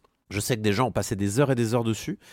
Par contre, d'un pur point de vue, et de toute façon, ça sera une critique euh, fleuve hein, sur, euh, sur le. Ce sera une critique fleuve le long de, notre discussion sur Baldur's Gate 3. C'est vrai que je me suis senti un petit peu euh, seul euh, face au choix euh, quand il fallait, par exemple. moi, j'avais donc j'ai pris cet occultiste. J'avais pas trop euh, qui prendre euh, en tant que, maître à penser, euh, puisqu'on doit, euh, on doit, euh, signer un pacte un petit peu avec euh, une entité euh, supérieure pour obtenir des pouvoirs et euh, un alignement presque. Et euh, je, je, je sais pas, je sais pas quoi prendre, monsieur le jeu. Random. Je- je- Du coup, j'ai pris l'archifé parce que c'était rigolo. Je trouvais ça marrant d'avoir une occultiste euh, qui, qui, qui avait signé un, un pacte avec l'archifé. Euh, je me suis mis des points charisme. J'ai cru que je pensais que j'allais jouer de mon charme, mais c'était que de l'instinct. C'était, j'avais, je sentais que j'avais besoin de, de- d'aide, quoi, et que je trouvais pas nécessairement. Mais après, je me suis dit aussi. t'as quand même bon, une répartition qui est conseillée sur les points à à chaque- en fonction de chaque classe. quand. Tout à fait. Mais euh, par contre, il y a beaucoup de sorts et beaucoup de choses à choisir. Et euh, j'imagine que ça dépend aussi des classes. Mais pour l'occultiste, euh, voilà, les- je t'avoue qu'il y a, le, le- il y, a, il y a un choix initial qui est vénère, mais vraiment vénère. Et euh, il y a, je pense que les gens, avoir une expérience préalable dans Donjons et Dragons est vraiment un plus quand on arrive dans ce, quand on arrive dans ce, choix-là. Et en fait, il y a aussi, il faut préciser quelque chose d'important, c'est que le jeu propose qu'on d'incarner euh, des euh, alors j'ai oublié le nom que ça porte mais c'est les, les destins euh, Les origin story, quoi. les origin story donc grosso modo on peut jouer les compagnons qu'on va rencontrer euh, si on joue un avatar dans le jeu normal on peut jouer ces compagnons là par exemple Astarion ou ou je sais pas qui d'autre peut jouer Ombrecoeur j'imagine qu'on peut jouer Ombrecoeur et en fait je crois que ça c'est déconseillé il me semble hein. Enfin, en tout cas j'ai vu tout le monde bon ok bon, Marius sans Non, non, moi c'était ma question justement, c'est pourquoi, pourquoi du coup t'embêter à créer un personnage sans trop savoir comment faire, plutôt que de prendre un personnage déjà écrit, déjà avec des tout déjà je suis d'accord préétabli en fait? Eh ben, parce que justement, pas mal de gens sur Internet semblaient dire que eh, tu, tu- tu passes à côté de pas mal de trucs, euh, notamment dans la relation que tu vas avoir avec le personnage que tu vas incarner, quoi. Et j'entendais parfaitement ce- cette idée-là, euh, et je n'avais pas de souci à l'idée d'incarner un peu une coquille vide. Enfin, c'est le but d'un jeu de rôle aussi, c'est d'incarner une, une- coquille vide que tu vas ensuite remplir toi-même, par tes émotions, tes réactions, tes envies. Euh, et donc j'entendais ça parfaitement. Mais juste, c'est vrai que peut-être, euh, peut-être ça pourrait être une bonne idée. Alors peut-être au fil des mises à jour ou dans cette version définitive que tu espères, que tu appelles de tes voeux, avoir des, des, des archétypes déjà faits, mais sans personnalité, sans backstory particulière. Euh, ça pourrait être intéressant. Tiens, en parlant de backstory, voilà, un- un- une autre chose que je savais pas trop quoi choisir, c'est quel euh, passé prendre pour ton personnage? Est-ce que c'est important? J'avais toujours peur de faire le mauvais choix, donc j'ai pris criminel. Euh, mais je savais pas trop si j'avais fait une erreur ou quoi. Euh, j'ai pas l'impression, mais je, je ne saurais peut-être jamais quoi. Donc il y a beaucoup, beaucoup, beaucoup non, mais il n'y a, a pas de bonne et de mauvaise réponse. C'est juste que chaque choix que tu fais, que ce soit tes origines, ta classe Et, euh, et je sais pas, ta race, par exemple, te, te donne des compétences. Il y a des compétences Hmm. qui sont liées à la race. Et encore, ils ont simplifié le truc, ils ont assoupli le truc, parce que normalement, la race te donne non seulement des compétences spécifiques, genre, euh, je sais pas, euh, euh, la capacité de porter une arme lourde ou au contraire de, de voir dans le noir, Ouais. mais tu avais aussi, dans ce qui était juste, enfin, ce qui était présent jusque dans leur lit, tu avais des compétences euh, essentialisées, enfin pas des compétences, mais des, des qualités, on va dire. Par exemple, les draws avaient plus de dextérité que les humains qui avaient euh, du plus 1 partout. Et ça, ce truc-là, ils l'ont complètement viré pour qu'on choisisse les classes plus facilement et que ça soit plus, euh, plus un choix esthétique presque que, euh, qu'un choix Oui, d'optimisation. Mais, mais tu vois, moi, il me manquait presque. Enfin, il manquait peut-être un euh, ce qu'on appelle un onboarding dans le développement, mais euh, grosso modo, un accueil euh, autour de ce, création de personnage. Il me manquait presque un. Enfin, limite, j'aurais bien rempli un questionnaire BuzzFeed euh, pour euh, savoir euh, qui, quel personnage DD je suis. Euh, ça m'aurait plu. genre, êtes-vous plutôt, aimez-vous être bourrin, aimez-vous être subtil, aimez-vous être euh, euh, charmeur, aimez-vous machin. Et, et c'est vrai que je me suis senti un peu voilà, enseveli dans les, dans les choix, même si je sentais bien que c'était pas si grave si je me trompais ou Hmm. que je me. Mais voilà, il y a. Et en fait, je crois que c'est un souci, je pense, sur tout le long de, Baldur's Gate 3, c'est le, sentiment d'avoir l'impression de mal faire, alors qu'en réalité, il n'y a pas vraiment de, bien ou de mal faire. Il y a, juste euh, ton histoire et ton aventure et la manière dont tu l'amènes. Et euh, peut-être que dans la forme que ça prend, ça manque un peu. Il, devrait y avoir euh, quelque chose de beaucoup plus. Mais ah, fais ton truc, t'en fais pas trop, il n'y a pas de souci. Et de manière indirecte, parce que le jeu ne dit pas, il, il me donnait l'impression du contraire, même si c'était pas son intention. Je sais pas si je suis clair, mais c'était mon ressenti. c'est l'immense défi de toute façon de ce jeu-là depuis le début, c'était l'idée d'adapter vraiment toutes les règles, enfin tout ou presque les règles du manuel du joueur de Donjons et Dragons, qui est un bouquin qui fait euh, 250 pages, euh, avec à chaque fois des règles, des exceptions, des machins, des trucs, en jeu vidéo. Ça veut dire que ça implique énormément de mécaniques à apprendre euh, et à expliquer. Et le jeu le fait peut-être pas de façon optimale tout le temps, ça demande, c'est clairement un jeu à youtubeur, hein, c'est clairement un jeu euh, où, euh, où tu vas regarder les, les, les 10 conseils pour bien débuter ta partie et Hmm. machin. Oui, des jeux à guide, Euh, en fait, tu veux dire. Voilà. Oui, c'est ça. Enfin, c'est des trucs. euh, pour, pour avoir fait en early euh, plein d'erreurs et machin, tu- tu peux apprendre par toi-même. Je veux dire, tu finis par comprendre à force de à force de murs et de machin, mais euh, mais ça facilite énormément la vie. Et c'est vrai qu'il y a plein de petits trucs qui sont qui semblent des points de détail et qui n'en sont pas et qui sont pas forcément soulignés. Euh, par exemple, le fait que euh, dans les quand on répartit ces points de compétences, euh, le fait, par exemple, que qu'on ne gagne un bonus que sur les nombres pairs et pas sur les nombres impairs. Par exemple, si on se met 13 en dextérité, on aura un plus 2 et pas un plus 4. C'est un truc qui est pas expliqué ou, ou- Bah, qui se, Alors, en voit, fait, qui, qui se voit quand tu bouges les trucs. Enfin, tu. qui tu- se tu- voit, mais quand tu vas dans le détail, quand tu Ouais. prends le temps de regarder et machin, et je pense que quelqu'un qui se met euh, 13 en, en dextérité, il pense qu'il va avoir plus que 12, ce qui est assez logique en fait. en vrai, oui. Mais c'est pas le cas. Non. Et en vrai, Ouais. c'est pas le cas. Ouais, ouais. Donc c'est plein de petites règles comme ça qu'il faut. Mais, mais à la limite, comme tu dis, enfin, je pense qu'effectivement, il y a peut-être ce sentiment de je fais pas forcément bien quand on arrive, mais en vrai, c'est pas grave en fait. On n'est pas obligé de min-maxer euh, en permanence et euh, et euh, je pense que tout le monde qui a joué pour la première fois se plante, euh, et, fait des erreurs quoi. Moi, j'ai des souvenirs sur leur lit euh, mettre trois plombes avant de comprendre pourquoi je pouvais plus lancer des sorts avec Gale.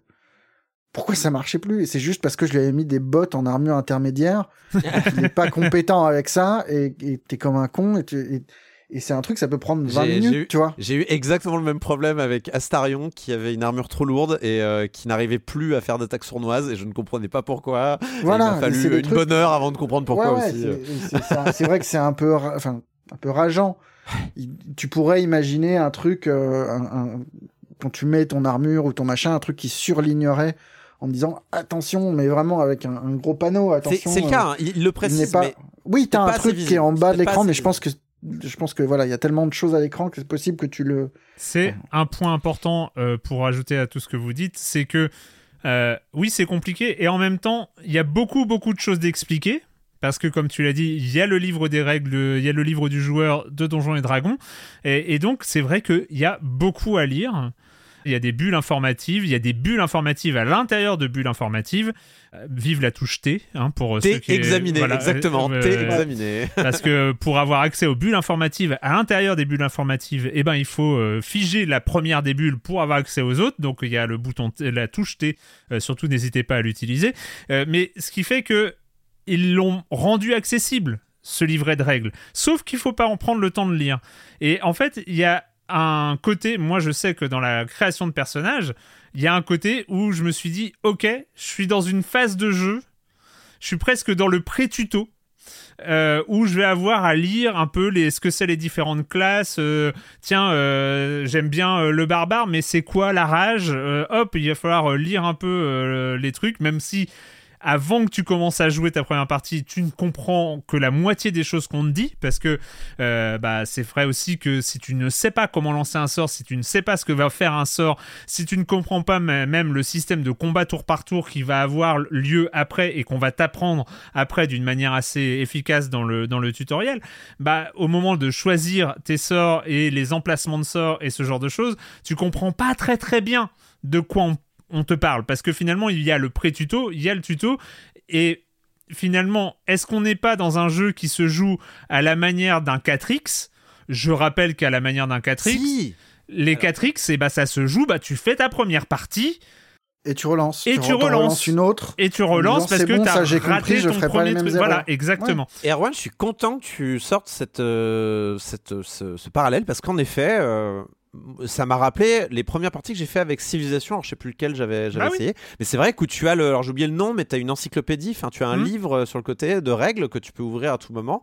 Euh, et, et moi, c'est ce qui m'a toujours repoussé des 4X, c'est euh, le, le, le, le besoin de, de lire les, les règles et tout ça. Et Je dis pas que c'est mal, j'ai juste que c'est pas mon truc. Et euh, c'est vrai que j'ai ressenti le même sentiment avec Baldur's Gate 3, 3, qui a en effet également euh, toute son, tout son, son sabir, tout son, toutes ses règles, toutes ses, ses, ses mécaniques. Sauf, sauf que c'est moins bloquant. Enfin, Hmm. je suis tout à fait d'accord. Je trouve que le parallèle il est très bon, mais je pense qu'on peut avancer dans Baldur sans être euh, très bon, sans bien comprendre Oui. les systèmes de jeu, et on peut d'abord rentrer par l'histoire en fait, Oui.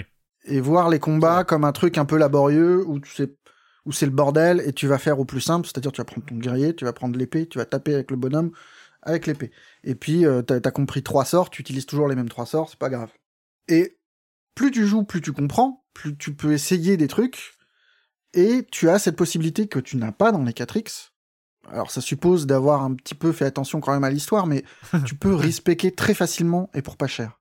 Ouais. Fait que tu peux remettre à zéro Oui. ton personnage et dire ok là j'ai merdé sur ce truc là, c'est pas grave, je vais exactement ce que je voulais dire. points de euh, compétence et virer ces sorts que je ne comprends pas pour prendre plutôt ce truc là et machin. C'était pour arriver à ce truc-là, c'est qu'il y a une tendance hein, euh, qui, moi, qui a été très claire hein, sur euh, mes premiers runs et sur mon premier run de la version définitive, parce que j'ai fait, j'ai- fait quelques runs. euh, Elle est à- sortie j'ai fait quelques runs après notre expérience en early access. J'ai commencé les parties solo et tout ça pour, pour voir. Et j'avais toujours cette, ce sentiment de dire Ah, je découvre un truc.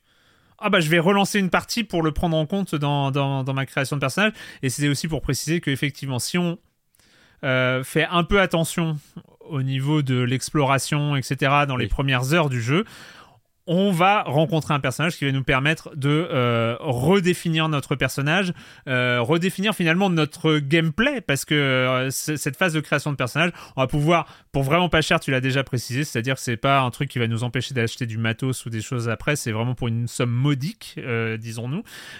Donc de, de, de repartir à zéro et de recréer tout son personnage, mis à part l'apparence et l'apparence et, la- j'ai- la race, je crois. Moi, j'ai une question pour Marius, ce personnage qui est d'une importance capitale, vraiment. Enfin, Ouais. C'est vrai que quand, quand j'ai vu ce qu'il faisait et où il était, j'ai fait.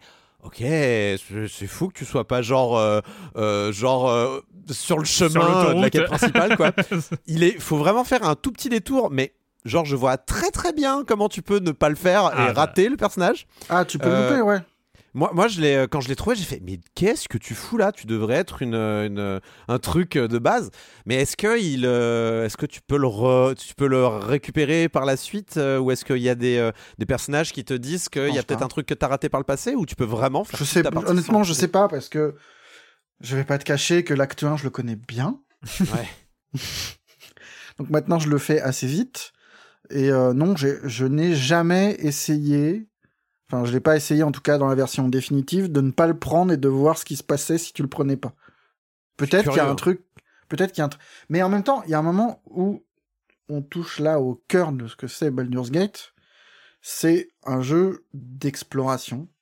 Et si tu rushes et que tu loupes des zones entières, des temples entiers, des, des parties entières, oui, tu vas le payer. Ouais. J'avais un moment, tu peux pas faire le choix d'avancer vite et espérer qu'il ait aucune conséquence là-dessus. Hmm. C'est un jeu qui t'encourage à fouiller chaque maison, à trouver le secret qui est caché dans la maison et la petite porte cachée qui est dans la zone secrète de la maison. Non, je suis d'accord. Alors c'est, c'est, c'est en effet. c'est tout l'intérêt du jeu en fait. C'est ce truc d'émerveillement perpétuel et effectivement, tu peux passer à côté de zones entières du jeu ou arriver par des chemins détournés comme on en- comme tu m'expliquais euh, avant l'émission et louper des trucs qui sont hyper importants mais optionnels que tu peux faire sans enfin, Bah, elles sont pas si optionnelles euh, de ce que tu me racontes si tu me dis que tu vas le payer à terme. Moi, c'est un peu ce qui me dérange avec euh, Baldur's Gate 3 et je comprends que ça soit un enjeu euh, qui soit compliqué à gérer euh, d'un point de vue du game design et de l'équilibrage et tout ça parce que sinon, tu- évidemment, si.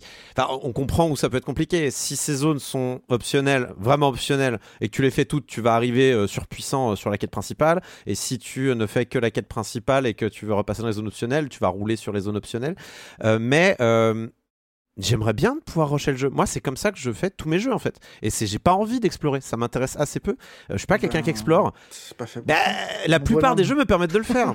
Donc c'est quand même ennuyeux qu'un jeu. Tu peux rusher, prône- tu peux essayer de rusher, tu peux faire du gros bill et, euh, et y aller avec une épée. Tu, tu chopes une des meilleures, enfin tu peux choper une des meilleures épées dans les dix premières minutes du jeu et la garder jusqu'au bout du jeu. Ah ouais, à ce moment-là. bah, la première rencontre sur le Nautiloid qui est vraiment euh, une zone tuto, tu peux récupérer euh, l'épée enflammée du mec que que Oui, je que vois le- très bien de quoi que. Pulpeman qu'on combat. euh, Oui. tu peux la récupérer très facilement. Vraiment, c'est un truc, il faut juste savoir comment le faire, trouver comment le faire, soit par accident, soit par machin. Moi, je l'ai, ça m'est arrivé par accident, j'étais ravi. Je trouvais une autre manière encore plus sournoise de le récupérer, qui est pas, euh, c'est pas le bout du monde, hein. C'est vraiment, il suffit de voir ce qui est à ta disposition. Et après, tu peux rusher le jeu, mais c'est pas l'esprit, en fait. Moi, je, je voulais juste faire la quête principale et voir ce qui se passe. Et, et c'est vrai que le jeu, a un- du coup, le jeu a un rythme. Mais Ben, tu peux et tu peux pas, c'est c'est un peu compliqué. C'est-à-dire que oui, tu peux évidemment si t'as les connaissances, mais t'as pas les connaissances pour un type comme moi qui. Ouais. Là, tu me parles de ton épée, tu me parles de ton épée qui a l'air formidable et je vois très bien de quoi tu parles. Et euh, là, tu viens de me faire réaliser qu'on peut le faire, mais c'est parce que t'as une expérience, parce que euh, tu, tu n'as pas qu'une expérience en termes de chiffres et en termes de, de puissance dans le jeu. T'as aussi une expérience de connaissances, de, de soft skills, on va dire, euh, dans- à l'intérieur du jeu. Et c'est- c'est c'est vrai que maintenant que tu le dis, c'est vrai que je pourrais voler cette épée. Maintenant que tu me le dis, mais voilà, c'est parce bah, que tu vas parce que- faire un reroll. enfin, tu peux- tu- effectivement, tu peux pas arriver dans Baldur's Gate 3 sans rien connaître aux règles du jeu et espérer arriver au terme de la quête principale en rushant en permanence, sans parler aux mecs, et juste en piquant trois armes et, euh, et en allant voir les boss et leur dire Eh, toi je t'aime vraiment pas pof Alors ça, ça s'appelle Diablo. Ouais c'est bah, et encore Diablo il y a des moments où il faut grinder un petit peu et c'est Oui. non même pas tellement sur, euh, sur la quête principale Diablo, Diablo en fait. c'est exactement ça. C'est le jeu que tu décris. C'est, euh, on s'en fout du scénar, on s'en fout de l'univers, on connaît pas le lore, on tape sur des monstres et on avance. Voilà, et là, la récompense, elle est ailleurs. C'est, tu vas aller voir un, un gamin dans le fin fond d'une zone, tu vas lui parler, tu vas l'aider sur un truc, et tu vas le retrouver cinq heures plus tard, et tu vas te rendre compte qu'en fait, ce gamin, il est super important, et tu le mesurais pas du tout, et, euh, et voilà. Et, J'ai- pas dit que le lore m'intéressait pas, juste que euh, je- j'étais pas, je me sentais pas de de- d'a- de- d'absorber, on va dire. euh, Oui, ah ben ça c'est autant effe- d'univers. Effectivement, effectivement. Mais mais le lore, moi, c'est ce qui m'intéressait. C'est justement parce que j'avais envie d'avancer l'histoire principale que il y a des quêtes, j'ai fait, j'ai pas très envie, quoi. Le lore, justement, on a parlé un peu du système de jeu, on en reparlera. Euh, Peut-être euh, d'ailleurs euh, faire un peu un mix des deux. Moi, j'ai un- c'est quoi justement comment définir Baldur's Gate 3 au-delà de dire c'est un jeu de rôle J'ai l'impression qu'on manque un truc en disant Bah, juste c'est un la- jeu de la rôle. dimension narrative qui est, qui est autre que ce qu'on voit d'habitude. Hmm. Des jeux de rôle, ça, ça existe, surtout sur le Donjons et Dragons, des systèmes approchants. Ce qui est assez unique euh, à Baldur's Gate 3, c'est qu'ils partent avec l'idée de faire quelque chose de très narratif et de mise en scène visuellement. Ouais. D'habitude, le narratif dans les jeux vidéo comme ça, c'est des paquets de textes qu'il faut lire. euh, on s'amuse, on s'amuse pas, ça dépend des gens. Mais là, c'est des cinématiques. Et je pense que c'est c'est la grosse incompréhension qu'il y a eu au départ, quand, enfin au départ, quelques semaines avant la, lance- la sortie du jeu, quand euh, les gens de l'Ariane ont commencé à communiquer en disant euh, notre jeu fait 160, il y a 177 heures de cinématique ou je sais pas quoi. C'était presque maladroit de leur part dans la mesure où tu avais l'impression que c'était euh, quelque chose, une forme d'inflation façon Kojima, dire euh, nous on a vraiment beaucoup de choses à dire. En fait, c'est pas c'est pas que tu vas devoir te taper 177 heures de cinématique, c'est que il y a toute une partie du jeu qui se déroule dans des cinématiques, ce qu'ils appellent des cinématiques, mais où il y a du gameplay en fait. Ouais. Où ça fait partie du gameplay, où ce que tu dis est mis en scène et impacte et transforme l'histoire que tu traverses vraiment. C'est pas c'est pas c'est pas 177 heures que tu vas voir d'affilée, c'est que tu vas voir 70 heures avec un nombre incroyable de variations qui tient parfois qu'à une ligne de dialogue, mais cette ligne de dialogue, parfois, a des conséquences que tu ne mesures pas. Et ce qui est assez génial, c'est que tu, au bout d'un moment, tu comprends que tu ne sais plus ce qui va changer ton histoire et ce qui la change vraiment. Et c'est, je pense que c'est ce qui fait aussi le succès de Baldur's Gate 3. C'est pas ses, ses règles ou son système de jeu qui, à mes yeux, est super. Enfin, moi, je m'éclate vraiment et je passe mon temps à, à me dire à chaque combat, ah, ça y est, on arrive dans la vraie zone, celle que j'attendais, euh, le cœur du jeu, quoi. Et, et avant de revenir en dialogue, et tu te dis, non, c'est ça le cœur du jeu. c'est, c'est mon roleplay, quoi. Moi, c'est clairement le, les pense- cinématiques, les, rela- les relations avec les personnages, les, les dialogues de manière générale, et la narration et l'animation des, des, des- des- des personnages. C'est c'est vrai que je crois que tout a été mocapé, si je ne m'abuse. Enfin, Ouais. toutes les euh, phases de Ouais. dialogue ont été Mm. mocapées. Euh, et, et ça sent, enfin, c'est qualitatif, il n'y a pas de problème. Par les gens qui parlent. Oui, j'ai cru, dire parlent. ça dans un thread d'une euh, de la responsable de, de- du mocap et Ouais. tout ça. C'est par les acteurs qui font la voix qui ont fait le mocap aussi. C'est très Ouais, intéressant. c'est Enfin, vraiment joué et c'est mis et c'est aussi mis en scène. C'est pas, on n'est Mm. pas euh, dans du euh, chant contre chant avec personnages totalement figés. Alors évidemment, il y a ça, mais il y a chant aussi contre chant, mais c'est du bon chant contre chant, je dirais. C'est- oui, mais il y a aussi des mouvements, enfin il y a aussi des plans larges, il y a aussi des, des choses que tu ne vois pas forcément partout ailleurs. Oui, mais Et en 90% plus- du temps, c'est du chant contre chant, faut, faut le dire. euh. Oui, oui, Alors, mais Peut-être ça se diversifie après, mais en tout cas au début de ce mais c'est vu, plus acte mise 1 en et 2, scène. Enfin, je trouve qu'il y a de la mise en scène, ce que tu ne vois pas dans certains autres jeux dont on n'a pas encore le temps, le droit de parler. Si on a le droit. Ah, ah oui, c'est vrai que toi, t'as un Si, point a de comparaison Ouais. qui doit être assez vénère. Ah ouais, non, on a le droit, on a le droit. Et il y a aussi un truc que tu ne vois pas en général dans ce type de jeu, euh, enfin dans les jeux qui, qui offrent ce genre de choses, c'est que tu vois ton personnage. Hmm. C'est aussi un truc qui est assez étonnant, c'est que d'habitude c'est des FPS, euh, tu vois, t'es en FPS, euh, typiquement à Cyberpunk, tu peux personnaliser à l'extrême ton personnage, son look et machin. Au final, tu le vois jamais, donc c'est Hmm. pas très compliqué pour, euh, pour c'est des project trade de te permettre de mettre 50 trucs différents et machin, puisqu'ils n'auront pas à les afficher derrière ou alors dans une vue euh, sorte de personne dégueulasse euh, que, que personne ne va toucher parce qu'elle est dégueulasse. Alors que là, le, ton personnage, euh, enfin, il y a vrai, enfin, je trouve qu'il y a un truc de roleplay qui est hyper important, c'est que ton personnage est en situation, tu le vois, tu le vois réagir à ce qu'on te dit, et du coup, tu te projettes dans ce truc-là. Enfin, je trouve qu'il y a une façon, enfin, il y a une dimension émotionnelle dans le jeu qui est assez dingue. Enfin, Ah, je sais pas, j'ai j'ai toujours vu, j'ai toujours vu mon personnage comme une, une personne dont je prenais le soin. Je me voyais plus un peu comme l'ange gardien d'un personnage euh, qui n'était pas moi. Enfin, je sais pas comment dire, mais euh, c'est tout aussi bien. Je veux dire, c'est une autre façon de voir les choses. Mais c'est vrai que j'étais. Bah, disons que tu euh, fais tous les choix que tu fais sont, sont à partir de ce personnage-là. C'est lui Oui. que tu fais parler et c'est Et pourtant, et pourtant, dire que Baldur's Gate 3 est un jeu narratif, et c'est totalement vrai, euh, parce qu'il y a un travail sur la narration qui est absolument formidable, euh, mais ça, on, on va y revenir aussi. Mais c'est, je parlais des systèmes de jeu, il y a donc un système de narration qui est extrêmement complexe et, euh, et déguisé, c'est-à-dire qu'on est à des, un peu à des années-lumière de euh, ce choix aura des conséquences cette phrase euh, bien connue des, euh, des, des jeux arborescents et des Tel jeux tel. euh, voilà Bah, ici, tu as quand même le euh, Astarion approuve. euh, oui t'as un peu de ah oui t'as- machin. t'as- tu as ce truc-là Ouais. qui te dit ah là t'as as vexé un personnage, ouais mais mais c'est vrai que mais ça ne ça ne permet pas de mesurer Hmm, à quel point tu transformes l'histoire. ouais D'un- D'un pur point de vue narratif, c'est logique. Enfin, si t'étais dans la situation, euh, tu verrais si un personnage n'a- n'approuve pas, il ferait une oui. moue, et machin. C'est un peu l'équivalent en fait. Ce que tu vois par ailleurs, hein, tu vois des fois les personnages faire la gueule quand, quand tu dis un truc.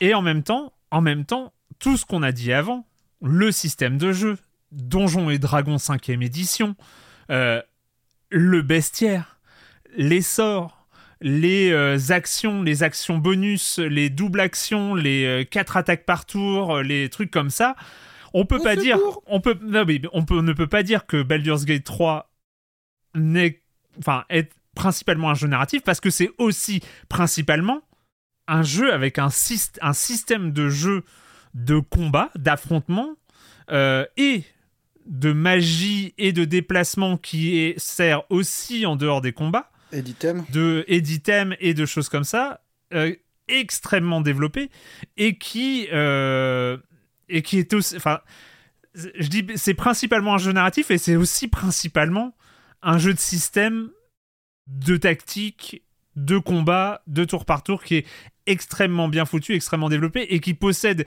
lui aussi sa propre profondeur assez incroyable je sais pas si je m'exprime bien Si, si, si, si. Ouais, qui a une profondeur, qui a plusieurs. euh, et comme comme le euh, non, c'est vrai une fois et c'est vrai presque douze fois. Hmm. Parce que chaque personnage, chaque classe va rebattre les cartes du gameplay.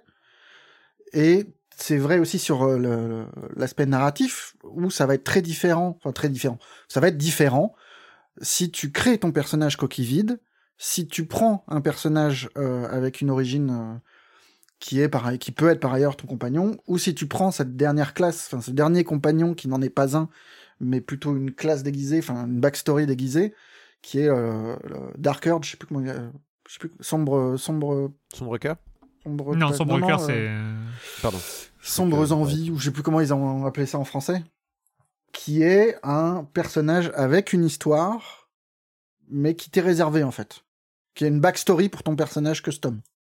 Oui, voilà, qui qui, qui change n'est pas un compagnon que tu peux rencontrer dans le jeu si tu le joues pas. Voilà, c'est une backstory que qu'on te rajoute euh, à ton personnage custom et que tu ne connais pas, que tu découvres en jouant et qui qui rajoute un intérêt euh, vraiment enfin ça, justifie un second run clairement quoi. Ah, j'aurais peut-être dû prendre ça. C'est super. Enfin et en Bah, je savais pas que ça existait, donc tu vois, encore un problème d'introduction finalement euh, aux possibilités du jeu, c'est dommage. Mais juste Mais, euh, pour, revi- revenir, le système de combat, euh, est-ce qu'on peut le, le décrire? C'est un donc euh, c'est un système. Le jeu euh, se déroule en temps réel, c'est-à-dire on déplace ses personnages à l'écran, on déplace son personnage principal. En tout cas, parmi son groupe de 4, on, on va jouer un groupe de 4 personnages. Bon, on peut en prendre moins, mais on peut aller jusqu'à jusqu'à 4 personnages. On va les déplacer ensemble, ça va rester un groupe, on peut les séparer euh, et on, peut les jouer chacun individuellement ou, euh, ou en- un peu en groupe, les trois autres ne- nous- décidant de nous suivre. Donc ça, ça se passe en temps réel. Et quand arrive la phase de combat, bim, basculement tour par tour, jet d'initiative, jet de dés, euh, les dés d'attaque, les dés de défense, euh, euh, et tout ça. Alors, les dés en combat, à ma connaissance, se passent euh, sans être affichés, mais on les voit, les résultats des jets, de dés. Euh, on voit des jets de dés, le, jeu est plein de jets de dés, euh, un gros dé 20 qu'on va jeter à l'écran quand il y a des dialogues, quand il y a des, jets de perception ou des, des, actions classiques que tu décides de faire toi-même et qui nécessitent un jet de dés. En combat, les jets de dés sont automatiques, mais on est dans un système tour par tour, tactique, euh, avec initiative, euh, tour à tour, euh, etc. avec un travail qui est quand même remarquable sur le placement, Ouais. Enfin, où vraiment on t'encourage. Enfin, où on t'encourage à réfléchir et à, et à placer tes personnages où tu as des, des avantages et des bénéfices euh, quand tu réfléchis. Enfin, la verticalité, par exemple, dans le jeu est hyper importante.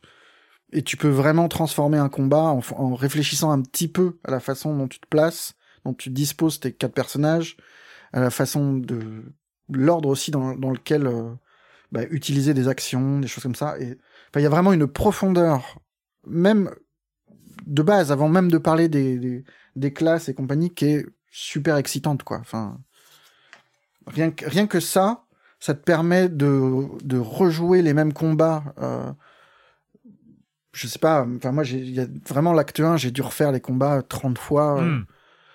Et, et à chaque fois, c'est presque différent dans la mesure où, selon l'endroit où tu te places, selon le moment où tu déclenches le combat, le truc change radicalement et, euh, et un combat qui peut te prendre, je sais pas, 10, 15 tours euh, quand tu débutes peut, euh, peut aller beaucoup plus vite quand tu sais jouer, en fait. Ouais.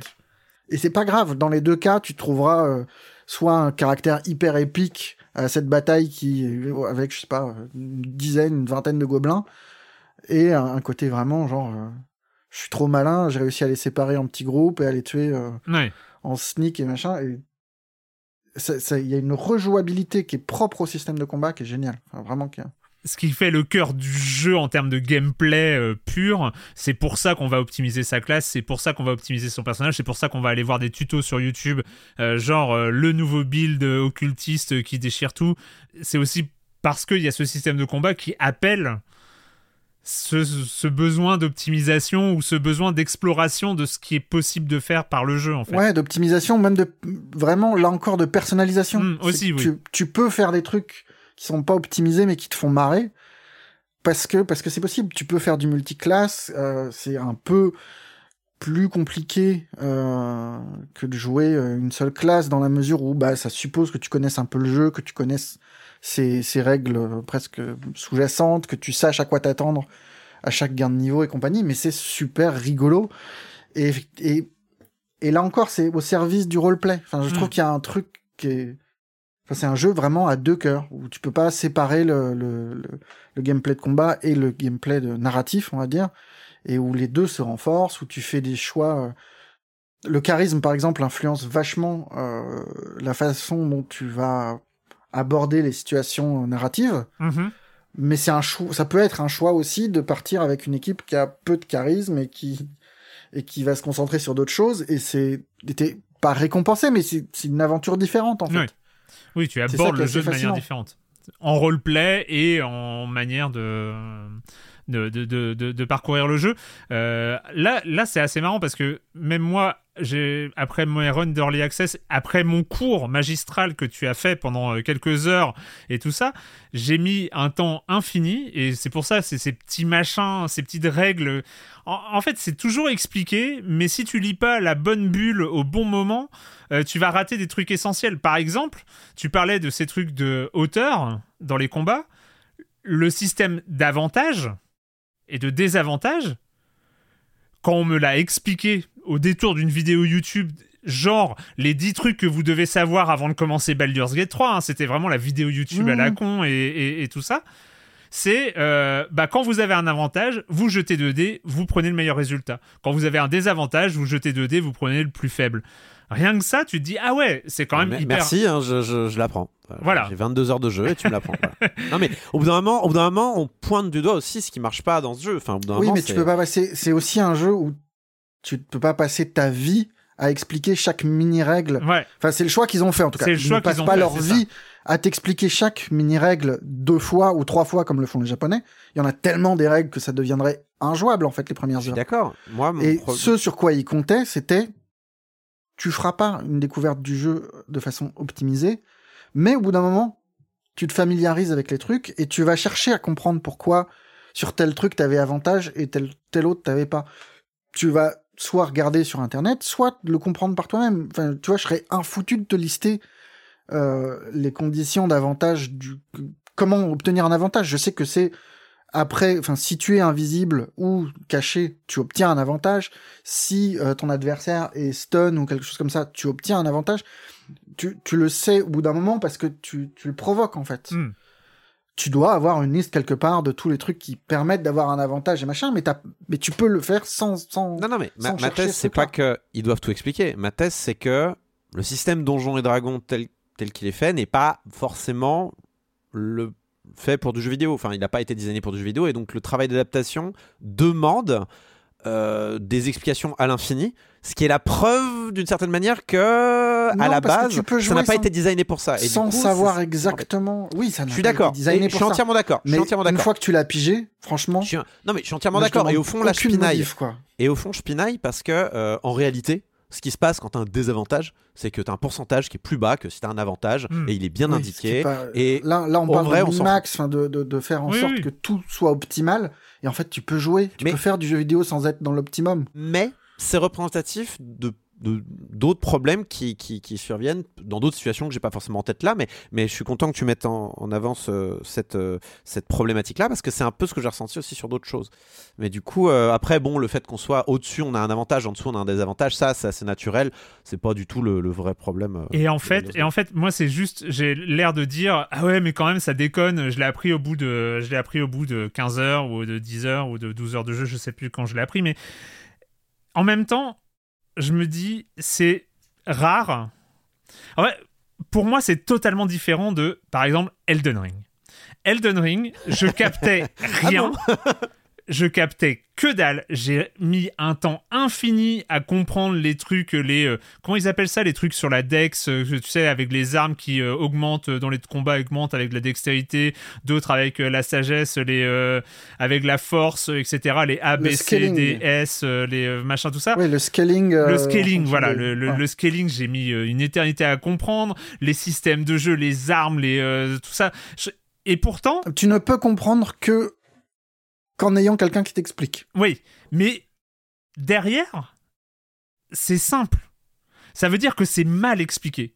Euh, le, le- le truc, Juste pas expliqué, en fait. c'est juste pas expliqué. Et, et- mais le truc, une fois que tu, on, qu'on te l'explique, est pas compliqué. Elden Ring, le système, les systèmes From Software, c'est pas très compliqué. C'est juste jamais expliqué. Donc, et là, c'est différent. Je trouve que le truc est pas complètement clair et pas et voire complètement obscur des fois parce que derrière c'est complexe. Parce que derrière il y a une profondeur qui est absolument dingue. Et en fait là où je trouve que c'est très différent et même c'est que tu vas découvrir plein de choses. Tu vas lire et tout ça. Même même toi Corentin qui est allé rapidement et tout ça t'as quand même ingéré plein d'informations il y a plein Oui. d'informations sur les systèmes, tout ça. C'est juste que t'as pas pu tout ingérer parce qu'il y a beaucoup de choses. Et en fait, moi, mon sentiment quand je découvre un truc, c'est je fais waouh ah ok bon ça déconne un peu j'aurais dû le savoir avant mais ok qu'est-ce que je vais faire de cette nouvelle information? Et en fait je trouve que euh, ça, ça donne une- un sentiment de profondeur de jeu et où chaque nouveau truc que tu finis par comprendre du jeu et tout ça ça t'ouvre des portes je trouve que euh, ouais, voilà, je trouve que la complexité n'est le- pas, c'est pas juste de la complexité pour pour faire touffu. C'est que ça ça permet à chaque fois, enfin ça débouche sur une personnalisation à l'extrême de Oui. ce que tu fais. voilà Ouais, c'est un peu cette tu vois, tu peux faire un guerrier uniquement basé sur la dex en travaillant sur des armes finesse, en trouvant certaines armures qui semblent pas optimales, mais en fait qui vont euh, scaler, pour reprendre le même terme, sur ta dex plutôt que sur la force ou ta constitution machin. Tout ça, en fait, tu l'apprends progressivement en trouvant du matos, en débloquant un pouvoir qui te semble pas euh, dingue, mais tu le lances une fois et tu te dis oh putain, en fait, c'est puissant, et si je lance celui-là juste avant, ça deviendra encore plus puissant. C'est un jeu où tu découvres en apprenant, enfin, tu, en jouant, en fait. Tu, tu mesures la richesse du truc à force de passer du temps dessus. honnêtement, ça demande beaucoup trop d'énergie. Enfin, je suis désolé, je, je, je, je comprends l'intérêt et je, je, je, je ne re- je remets pas en question la, la qualité et la profondeur de, de- de ça. Euh, bon, déjà, les combats, je les déteste dans ce jeu. Vraiment, c'est vraiment. Je, je déteste Ça, les combats. peux- alors là, ça, je j'ai, euh, si tu n'aimes euh, pas ça, tu peux pas aimer le jeu dans le fond, je pense. Non, non, mais j'ai- j'aime pas les combats. Je, vraiment, je fais tout pour les éviter. Quand je lance un combat, je recharge ma partie en disant il n'y a pas moyen d'éviter ce combat parce que c'est compliqué. Je les trouve beaucoup trop lents, trop compliqués, injustes. Beaucoup, beaucoup, beaucoup de fois injustes. Franchement, je, je- alors, je les, je les trouve injustes. J'ai pas dit qu'ils étaient injustes. J'ai dit je les trouve injustes. Parce que, en effet, eh ben oui, si tu n'as pas euh, ton euh, PhD, euh, ton doctorat en Donjons et Dragons, ils sont injustes. Mais Tu non, parce pas. que j'y connais. Mais moi, j'ai aucun attachement à Donjons et Dragons. Je ne connaissais pas avant Baldur's Gate. Non, mais tu C'est as, un, que tu tu- as un attachement pas- à Baldur's Gate, donc c'est bon, ça, ça compense. Oui, non, mais si tu veux, moi aussi, je me suis fait marave sans comprendre pourquoi. Mais c'est juste parce que tu comprends pas encore bien les règles et qu'il y a des moments où ça va se débloquer dans ta tête ou, ou par rapport, peut-être juste que t'as pas le bon personnage qui colle, qui colle à ta façon de jouer idéale ou machin. Mais il y a une part de il y a évidemment de l'injustice qui est liée à l'aléatoire. Ouais, mais ça, c'est lié au jet de tous dés. les- Mais en vrai-. En vrai, statistiquement, euh, tu, tu ne perds pas tant que ça quand tu, Hmm. quand tu sais jouer un petit peu, si tu veux, la partie d'aléatoire, tu, tu mesures qu'en fait, elle est pas si importante que ça, quoi. On va continuer cette discussion. Dernière euh, partie de l'émission euh, qui sera consacrée, Corentin, tu viens de commencer, mais euh, à quelque chose de plus du ressenti, euh, du ressenti de jeu. C'est une discussion qui, voilà, de toute façon, on n'a pas fait des parties vraiment étanches. hein. Mais comme d'habitude, vous vous souvenez des deux saisons précédentes, euh, comme d'habitude, la coupure pub, c'est maintenant. I'm Sandra, and I'm just the professional your small business was looking for. But you didn't hire me because you didn't use LinkedIn jobs. LinkedIn has professionals you can't find anywhere else, including those who aren't actively looking for a new job but might be open to the perfect role, like me. In a given month, over 70% of LinkedIn users don't visit other leading job sites. So if you're not looking on LinkedIn, you'll miss out on great candidates like Sandra. Start hiring professionals like a professional. Post your free job on linkedin.com/people today. On va reprendre la discussion euh, sur euh, Baldur's Gate 3 et puis euh, les, les impressions de jeu. On a déjà commencé très largement à parler de, de ces impressions de jeu. Euh, Enfin, ça fait deux ans qu'on parle des impressions de jeu de Baldur's Gate 3, mais, euh, mais on, va, on va parler de cette version finale. Mais avant ça, évidemment, Marius, c'est l'heure de la minute culturelle. C'est pour ça que je voudrais rebondir sur ce qu'a dit Corentin. C'est important ce qu'il dit. C'est vrai que Stop. non mais tu vois son, son sentiment sur le fait Stop. que le jeu est trop lent, c'est quelque chose que je peux très bien comprendre oui, et ça m'étonne tu vas pas y ça arriver, Marius. de voir à quel point Tu n'y arriveras pas. à Tu n'y quel point le pas. jeu est un succès et bien accueilli dans la mesure où il y a Tu quand même un tempo qui est très très lent. Y a pas de problème. Putain, il est fort. Ça me donne- surtout que ça me donne envie de rebondir et c'est insupportable. Ben. Vas-y, je me non, mais un- non, mais en vrai c'est intéressant. Je vais, je vais faire mon. Je vais me retenir. Vas-y, pose-les tes questions, humilie-nous. Alors, et, et figure-toi, figure-toi que c'est une minute culturelle préparée par Aero, hein, qui est donc un habitué du, euh, du salon euh, minute culturelle, mais qui n'a pas été posé sur le forum, qui est spécial pour cette émission. C'est une minute culturelle spéciale Baldur's Gate 3. Euh, qui, Adieu, euh. Je, je, je, je suis en. dé- Bah alors là, Marius, franchement, tu devrais être heureux. Là, c'est, c'est, c'est, c'est ton heure de gloire. Là. C'est Ouais, parti. ouais, ouais, ouais, ouais. Une, spé- une minute culturelle spéciale Marius, c'était, c'était un peu un rêve qui se, qui se concrétise, qui se réalise. Euh, écoute, il l'a présenté comme euh, une partie, un peu une partie de jeu de rôle. Donc, euh, je vais vous lire le texte. Hein, je vais vous lire le texte. J'ai un peu euh, adapté. Donc, euh, nos héros, vous donc, avancent vers la porte de Baldur. Ce groupe est composé du Putain, valeureux. T'as ça d'entre. Pardon, hein, mais il y a Corentin qui sort le manuel des monstres de Donjons Ah, et je me Dragons. prépare. Je me prépare. Moi, j'ai pas ça, hein. Alors. Donc Ouais, ce groupe est composé du valeureux guerrier Marius et du pacifique druide Corentin. Donc euh, l'iconique barde Ouais. Patrick et la terrifiante démoniste Julie ont été retenus par une quête annexe. Euh, notre groupe d'aventuriers arrive près d'une forêt qui semble enchantée. Un vieil homme se trouve à l'entrée du bois. Après des jets d'observation ratés euh, de nos comparses, ils ne peuvent seulement constater que l'homme semble âgé et qu'il est entouré de sept canaris. Qui est cet homme? C'est rien, moi je joue pas. Mais que- vous avez pas compris que tout, tout ce savoir-là, je l'ai pas et qu'en plus je m'en fous. Non mais il y a, il y a- non mais il y a une astuce. Il y a une astuce. C'est, c'est, à mon avis, c'est un, c'est, c'est pas du tout une question Baldur's Gate. C'est, on- c'est une question de, de culture jeu vidéo déguisée en Baldur's Gate. Non, non, je pense que c'est du Ah lore vraiment du Baldur's Baldur's Gate Gate 1 et Ah, 2. C'est du lore. Et ça, ça c'est ma. Pardon, hein, mais alors moi, Baldur's Gate 1 et 2, j'y ai joué un petit peu, mais c'est le jeu de ma meuf. C'est elle qui connaît tous les personnages. Elle est pas C'est là Elle. Tu peux- Non, elle travaille. Il y a des gens qui travaillent. hein, la reprise. Erwan, dans l'index du, dans l'index de, du, de- du compendium des là, il n'y a pas Canary. Qu'est-ce que je fais du coup? Ah, ah, donc euh, t'as moins d'indices. Alors, il s'agit de, je- vais chercher à vieux quand même. il s'agit de Bahamut. Euh, Bahamut, divinité draconique qui est sous sa forme humaine, donc euh, toujours entouré de sept canaris. Euh, donc le cet homme, n'ayant aucun reproche à faire à nos aventuriers, les laisse passer, mais les prévient. La forêt les mettra peut-être à l'épreuve. Après une longue marche, vous arrivez donc, vous deux, euh, devant une stèle énigmatique.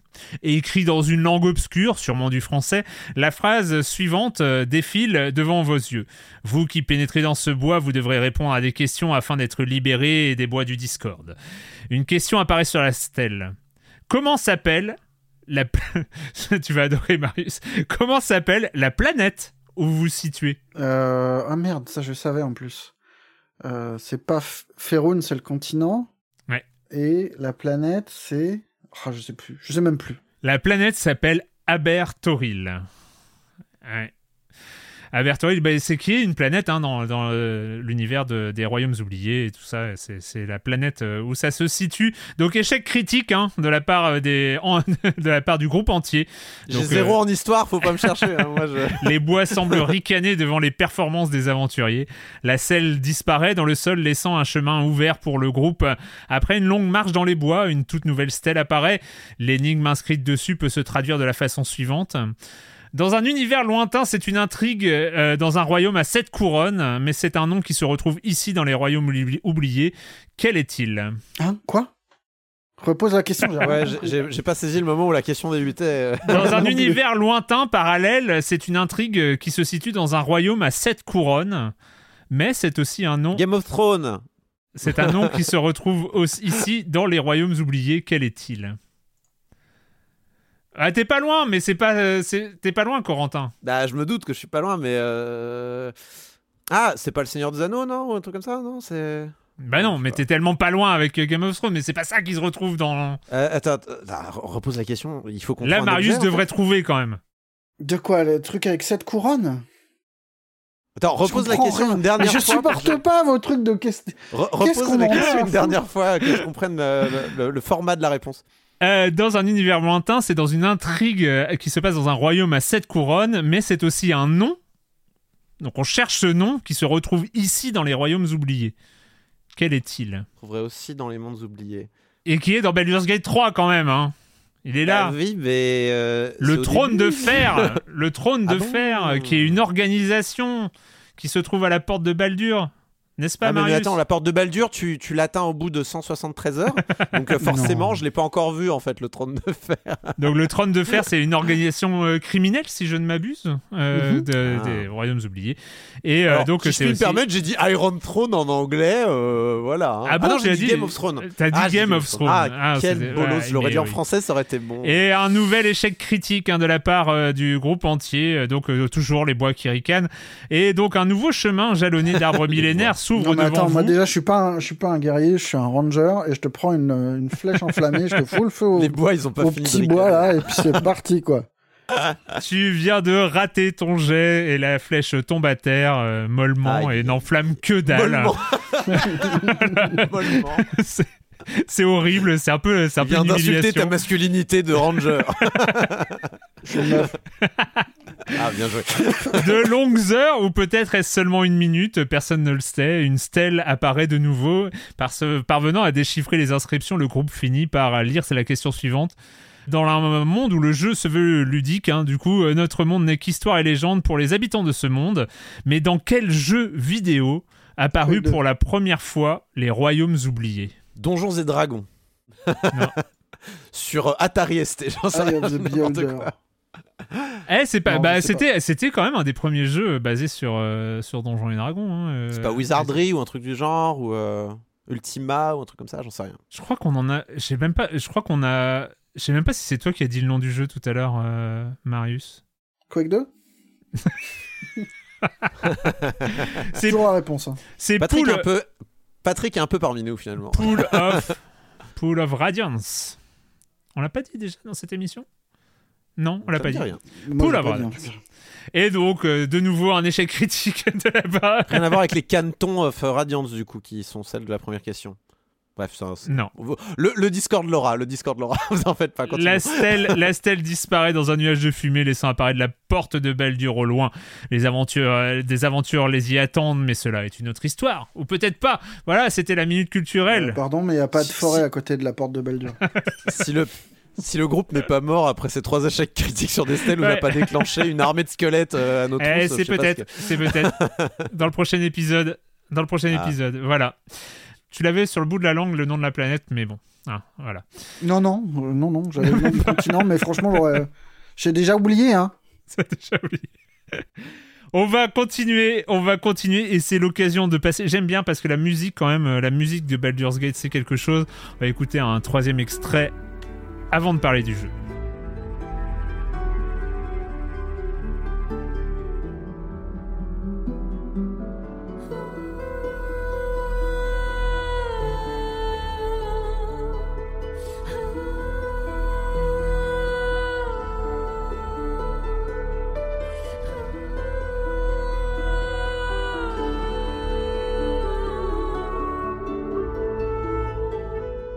Baldur's Gate 3, donc tu n'aimes pas les combats. On va parler de, euh, on va parler de d'un peu du ressenti du jeu. Est-ce que ces heures ou ces dizaines ou ces centaines d'heures du jeu nous ont fait ressentir Euh, Toi, Corentin, c'est quoi? J'ai l'impression que c'est un peu, euh, t'es un peu sur le, le cul entre deux chaises, avec un système de jeu qui est trop obscur et quand même des trucs qui, qui passent.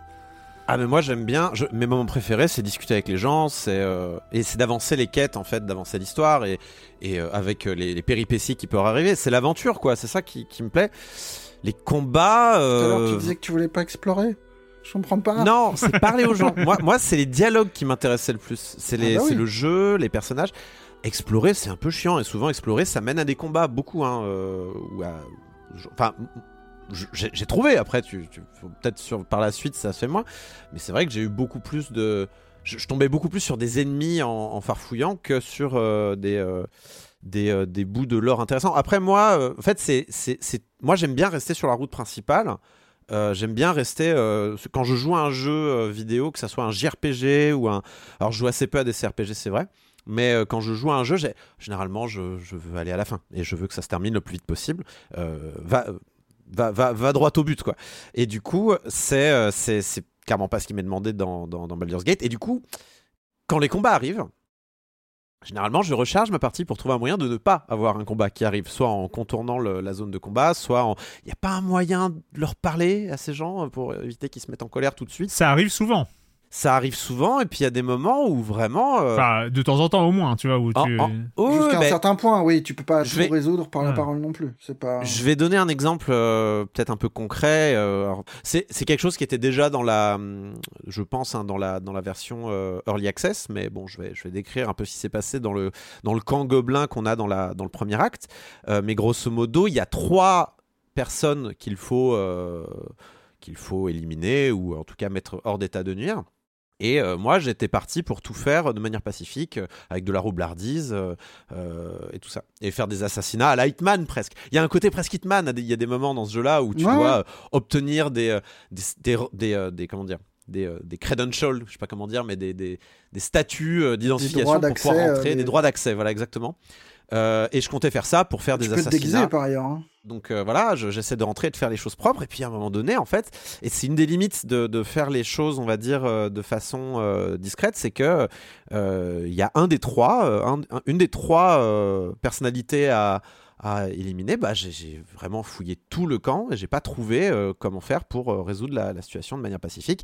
Et donc, je- je- j'en avais marre. Et au bout d'un moment, le temps que j'ai passé à résoudre la situation pacifiquement ou de manière discrète était beaucoup plus longue au final que euh, de juste me lancer dans un gros combat. Et c'est ce que j'ai fini par faire, un peu par dépit et en soupirant quoi. Et du coup, bah long combat, donc qui en plus a craché. C'est bon, c'est de la, c'est un bug. Je prends pas ça en compte dans ma critique, mais c'est vrai que ça n'a pas, ça m'a pas aidé dans ma frustration du moment.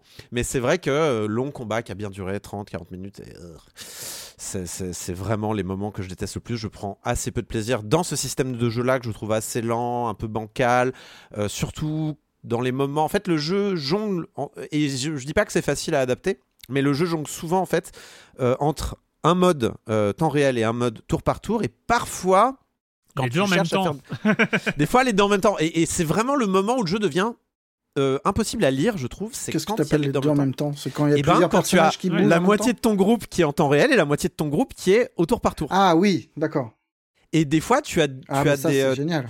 tu as différents. Ah ouais, mais non, mais c'est pas lisible. Enfin, c'est, je, je, je trouvais pas ça génial. du en- tout. encore, encore Ça trouve on des en- on en revient- possibilités qui sont On en formidables. revient exactement à ce qu'on disait tout à l'heure sur les règles et les systèmes qu'on découvre sans s'en être, sans, sans s'être rendu compte avant que ça existait.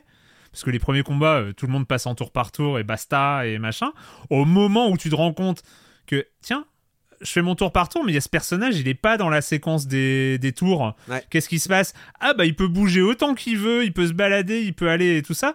Et, et tu te dis, ah mais c'est, c'est marrant, comment est-ce que je vais pouvoir exploiter ça Voilà, tu le fais la première fois par accident parce qu'il n'était pas groupé, euh, parce que tu l'avais dégroupé pour faire autre chose. Et après, tu comprends que ah mais ça peut devenir un avantage énorme de d'engager le combat quand tu veux avec certains personnages depuis certains endroits ou d'attirer les personnages en créant une situation et en en, en, en faisant débarquer de nouveaux euh, collègues euh, pile à l'endroit, enfin après avoir attiré les autres à l'endroit où tu voulais quoi. C'est imbitable. C'est incompréhensible si tu n'as pas fait. euh, je suis désolé, C'est imbitable. Le, Ça le peut, moment ça- où tu arrives. je peux comprendre. Sur- surtout, ça m'est arrivé à un, à un combat important euh, contre le, le- le chef du camp en question et que je ne trouvais pas de moyen de, de m'en débarrasser de manière plus discrète. Donc j'ai fait tant pis, je vais engager toute la salle et puis euh, let's go. Euh, mais euh, voilà, j'avais. Chef deux- que tu peux par ailleurs transformer en compagnon. hein. C'est vrai Ouais. Désolé, il est dead, le- mais il a dead ça. Quoi qu'il en soit, j'ai pas, j'ai pas paniqué, mais j'étais en mode, je comprends rien. Pourquoi, mon- pourquoi ce personnage-là est là-bas et, et il est où En fait, j'attendais le tour de mon personnage qui n'arrivait jamais. Donc, j'ai, Mm. au début, j'ai pris ça pour un bug avant de comprendre que c'était une feature. Euh, mais c'est pas clair. C'est pas clair. Je suis désolé. Dans, dans, dans un jeu, on va dire qu'il y aurait euh, et, et c'est du temps. Et Ouais, mais comment comment t'expliques Tu vois, imagine, on, on cherche à t'expliquer. Attention, quand tu engages le combat, si ton perso si t'as des personnages qui sont restés en retrait, tu peux les bouger jusqu'à ce qu'ils soient repérés, Tu- machin. Eh Enfin, ben, la réponse que beaucoup de jeux vont faire, enfin beaucoup de jeux qui, qui sont peut-être moins complexes et que c'est plus C'est facile qu'ils de vont faire en sorte que ça se produise dans le cadre. qui a un combat qui soit impassable tant que t'as pas assimilé ce truc-là. C'est généralement ce qui se passe dans beaucoup de jeux. Euh, moi, l'exemple qui me vient souvent en tête, c'est le chien dans Metal Gear Rising, où si tu n'as pas compris que tu pouvais parer les coups en faisant une attaque euh, pile au bon moment, machin, tu ne passes pas le boss et tu dois intégrer ce truc-là avant de, de Non, continuer. mais là, t'es pas obligé de l'intégrer. Tu peux faire tout le jeu sans séparer tes compagnons et machin. Par contre, tu Oui, peux découvrir que, un- que, ça, que, c'est- que ça fait partie des options stratégiques, quoi. C'est un- Je suis désolé, c'est un, aveu d'échec. C'est pour moi dans, dans, ah dans non, mon- moi, dans- pas du tout. dans ma philosophie, c'est un aveu d'échec. C'est Hmm. une c'est une euh, c'est c'est une composante tellement importante à mon sens de, de, de- de- du système en fait qui est, qui est en effet complexe et surtout qui n'a pas l'air d'être complexe euh, de prime abord, mais qui l'est quand tu ren- quand tu tombes sur ce genre de cas de figure. Que si on te l'explique pas, c'est à un moment donné il y a un il y a un job qui a pas été fait et je, je dis je demande pas je demande pas forcément des infobules immenses machin, mais au moins des, des situations qui te poussent très très très très très fort à le faire. Et vraiment, à aucun moment, on, le fait, quoi. C'est un euh, jeu qui a un système qui est complexe et qui a des exceptions à ce système. Qui t'explique pas forcément les exceptions. Que tu, que tu vas découvrir par toi-même. De façon un peu abrupte, c'est vrai, hein. Tu peux, enfin, tu, et tu, tu peux être perdu par moment, ça je le comprends très très bien. Mais, je trouve qu'il y a quelque chose d'assez formidable quand toi, tu, quand tu commences à intégrer, par exemple, ce système euh, à deux temporalités, et que tu te dis, oulala, avec un, un, rogue ou un truc comme ça, ça peut être extrêmement puissant cette affaire. j'en- J'entends. Après, j'ai une philosophie du jeu vidéo qui est, euh, qui est aussi que un jeu vidéo devrait, évidemment, c'est jamais respecté par aucun jeu vidéo, mais toutes les composantes d'un jeu vidéo devraient être, euh, y compris l'apprentissage, devraient être inclus à l'intérieur de lui-même. Ouais, ouais. C'est quelque Non, chose que je, je suis très très attaché à ça. Et c'est pour ça que généralement, quand quelqu'un vient me dire oui, mais commence par des guides, va voir les vidéos d'Exerve pour les jeux Souls-like, je sais pas quoi, pour moi, déjà, c'est un red flag. Je- Non, mais, généralement, Je comprends. Je- Moi, c'est pareil. Enfin, je veux dire, pendant très longtemps, les jeux, les jeux From Software, j'ai refusé parce que je ne pannais rien et que ça me faisait chier, que j'avais pas envie de, Et il se trouve qu'avec Elden Ring, j'ai été apprendre ce truc-là, et oui, je suis d'accord avec toi, ça constitue toujours une forme d'échec, on va dire. Mais là, les règles sont tellement complexes, tellement denses, et tellement renouvelées, je veux dire, enfin, jusqu'aux dernières, enfin, dans les dernières heures de mon run, j'ai redécouvert tout un, tout un lot de, de trucs où, mais j'ai, c'est à la fois complètement déstabilisant parce que tu te dis, normalement, quand t'as passé 100 heures sur un jeu, tu n'as pas envie de tout réapprendre ou de réapprendre à jouer. Bien sûr. Tu peux, tu peux le prendre comme ça ou tu peux le prendre comme un, putain, c'est génial. C'est ouf, je peux faire ça, je peux Le- faire ci. Je suis d'accord. Mais pour moi, la, la- la variable d'ajustement, c'est le nombre d'heures que tu peux mettre là-dedans et la volonté que tu, l'énergie que tu as à, à avoir envie d'apprendre tout ça. Et je, Voilà, je pense que la clé, c'est le fait que t'aimes pas le système de combat. je l'aime pas. Au Vraiment, départ. Il est trop lent. Il est trop lent. Euh, J'ai vu quelqu'un sur euh, Mastodon dire euh, genre euh, euh, on ne devrait pas passer 45 minutes à buter 10 gobelins. En 2023, on ne devrait plus. Enfin, tu vois, il y a, y y ce côté-là. Bah, ça, c'est non. Et j'étais assez d'accord. Là où il y a un raison. sujet, Corentin, là où il y a un sujet, c'est que je trouve qu'il y a. En fait, je trouve quand même qu'il y a une différence. Je parlais de, des, des jeux From tout à l'heure pour euh, ce- cette espèce d'opacité un peu, un peu chelou des, des systèmes, etc. Je trouve qu'il faut faire la différence, même si je comprends tout à fait. Tu n'aimes pas les combats et il y a, des choses euh, qui ne sont pas inclus euh, dans une progression naturelle euh, du joueur dans sa découverte du jeu. Et je comprends ça tout, à fait. Mais je pense que il y a une différence fondamentale entre un jeu qui ne le fait pas, qui ne le fait jamais, qui aurait pu le faire euh, euh, et qui a oublié d'apprendre ça aux joueurs, les From, et un jeu qui assume cette partie-là. Moi, je pense que Baldur's Gate, euh, l'Ariane, assume le fait que. Parce que finalement, ils, ils prennent quand même pas mal les joueurs par la main. Ils leur apprennent pas Oui, mal de choses. Sauf qu'ils leur apprennent pas tout. Parce que c'est impossible. Et en fait, ce que je trouve intéressant dans la proposition de Baldur's Gate 3, dans la proposition de l'Ariane, c'est que ils nous prennent par la main pour un certain nombre de choses et finalement on arrive à avancer, on arrive à avoir des dialogues, on arrive au bosquet des druides, on arrive à passer les premiers combats, on arrive à, à faire, euh, à faire un certain nombre de choses et à apprendre tout ça. Et que après, eh ben c'est la découverte personnelle. Et, et je trouve qu'il y a une magie qui s'opère, une magie à laquelle tu n'es pas sensible et, euh, et je comprends, mais je pense que même toi, tu peux comprendre, enfin, tu peux acquiescer, et je peut-être pas d'ailleurs, hein, peut-être que je me trompe, sur le fait que ce truc-là, ce truc que tu n'aimes pas, est pensé dans le design du jeu. Elle- il est pensé comme ça, ce jeu. Et c'est Oui. là-dessus où je suis un peu en désaccord parce que je pense qu'il y a, y a une vraie différence entre des choses qui sont pensées en termes de design. Ok, on va mettre un système complexe de ouf et on va faire ce qu'on peut pour que le jeu soit jouable, même si on comprend pas tout et tout ça. Mais les gens qui voudront tout comprendre, ils vont kiffer et ils vont adorer. Et les gens qui euh, foirent complètement leur, euh, leur système de leur design d'apprentissage et que finalement le truc reste opaque, obscur, sauf à se taper des guides sur internet. Et je trouve qu'il y a une différence fondamentale entre les deux. Et je trouve En- en que fait, là, C'est- C'est intégré dans l'exigence qu'a le jeu aussi. L'acte 1, au final, alors, il te demande pas, il te demande pas de comprendre toutes les mécaniques. L'acte 2, enfin, en gros, l'acte 1, il est quand même assez facile. T'as des petits moments qui, où tu peux, effectivement, euh, en fonction de ton niveau, si tu débarques un peu tôt, euh, J'ai tu des peux, combats à refaire quand tu, même. deux, tu trois. peux avoir des combats qui sont Ah, durs aussi, et machin, hein. Ça veut dire pas que c'est un jeu très facile. Mais il, il te, il te demande pas des trucs très spécifiques. Tu peux y aller un peu à la va comme je te pousse. Par, Par contre, ailleurs. plus t'avances dans le jeu, plus il va exiger que tu aies compris des trucs. et il y a un niveau facile. Et tu Voilà, auras... c'était la remarque que je Oui, voulais par faire. ailleurs, c'est vrai que qu'il y a ce truc-là. Et... euh, Peut-être que l'erreur fondamentale, c'est de pas avoir pris le mode exploration. Peut-être. En effet. C'est vrai. Euh, en ce qui me concerne, si j'aime pas les combats, j'ai voulu faire l'expérience, on va dire, designée et pensée par l'Ariane pour avoir un avis. euh, C'était plus dans le but du test que j'ai pris ce truc-là. Mm. Euh, mais c'est vrai qu'il faut noter qu'il y a ce mode exploration qui peut-être résoudrait tous mes problèmes. J'aurais dû euh, peut-être euh, passer le pas à un moment donné euh, durant mon aventure. Je te Mais c'est, moi, moi, c'est des, des, des trucs. Je reviens sur les systèmes que tu euh, découvres et euh, tout ça, mais euh, le fait de lancer une potion de soin sur ses copains pour les réveiller quand ils sont stun, enfin, c'est que des systèmes comme ça. Moi, quand, à chaque fois que je découvre un nouveau système, que ce soit en jeu ou dans, dans une vidéo et tout ça, je me suis. En fait, ça replace ma perspective sur le jeu, sur ma façon de jouer, sur des choses comme ça. Pour moi, c'est c'est le contraire de, ce, de, mon impression euh, et j'adore Elden Ring et j'adore les jeux From euh, depuis hein, euh, j'ai pas de critique c'est pas une critique mais de dire il y a la porte d'entrée sur les jeux From c'est tu dois apprendre ça en dehors du jeu euh, euh, par tes propres moyens pour profiter du jeu le truc avec euh, avec Baldur c'est bah tu comprends une partie du jeu et plus t'en apprends que ce soit à l'intérieur du jeu ou à l'extérieur plus bah ta manière de jouer va et ça Mais c'est vrai je que trouve il y a un l'image côté des excitant. potions de soin est pas mal parce que tu comprends instinctivement qu'une potion de soin, ça va te soigner Ouais. quand tu la bois. Tu peux voir que tu peux jeter une potion de soin sur un personnage qui, est, qui en a besoin.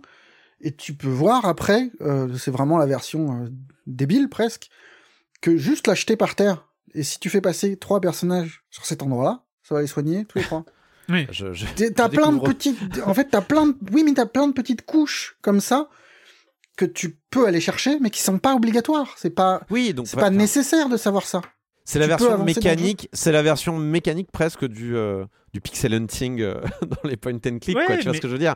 Il y a, il y a un côté, euh, euh, j'aurais voulu le savoir avant, euh, si c'était si utile que ça, et je... je- Enfin, Bah, C'est pas que c'est si utile que ça. Non, mais tu vois, t'as aussi pas mal de trucs qui sont, qui sont instinctifs.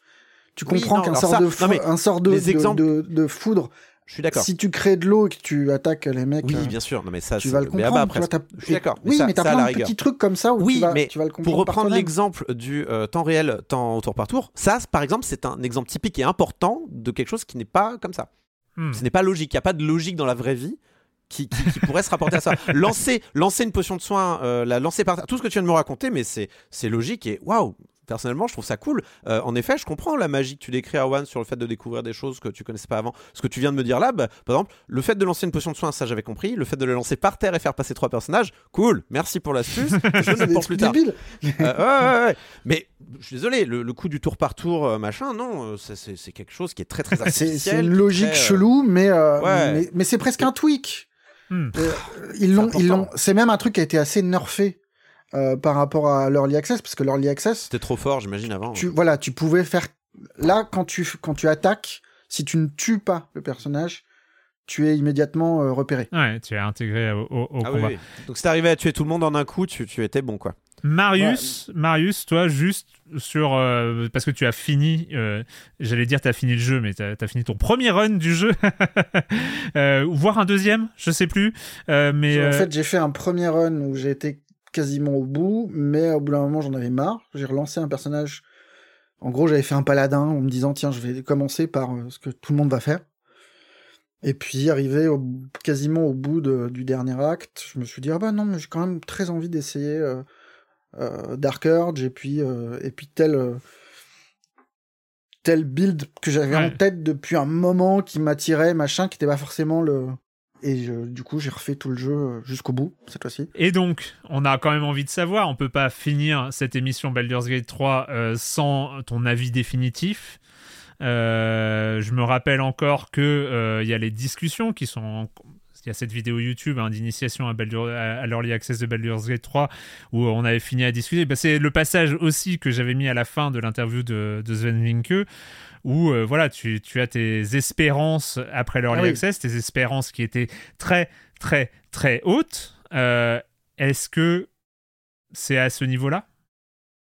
Alors, après avoir fini le jeu, j'étais émerveillé. Vraiment, genre des étoiles dans les yeux et machin.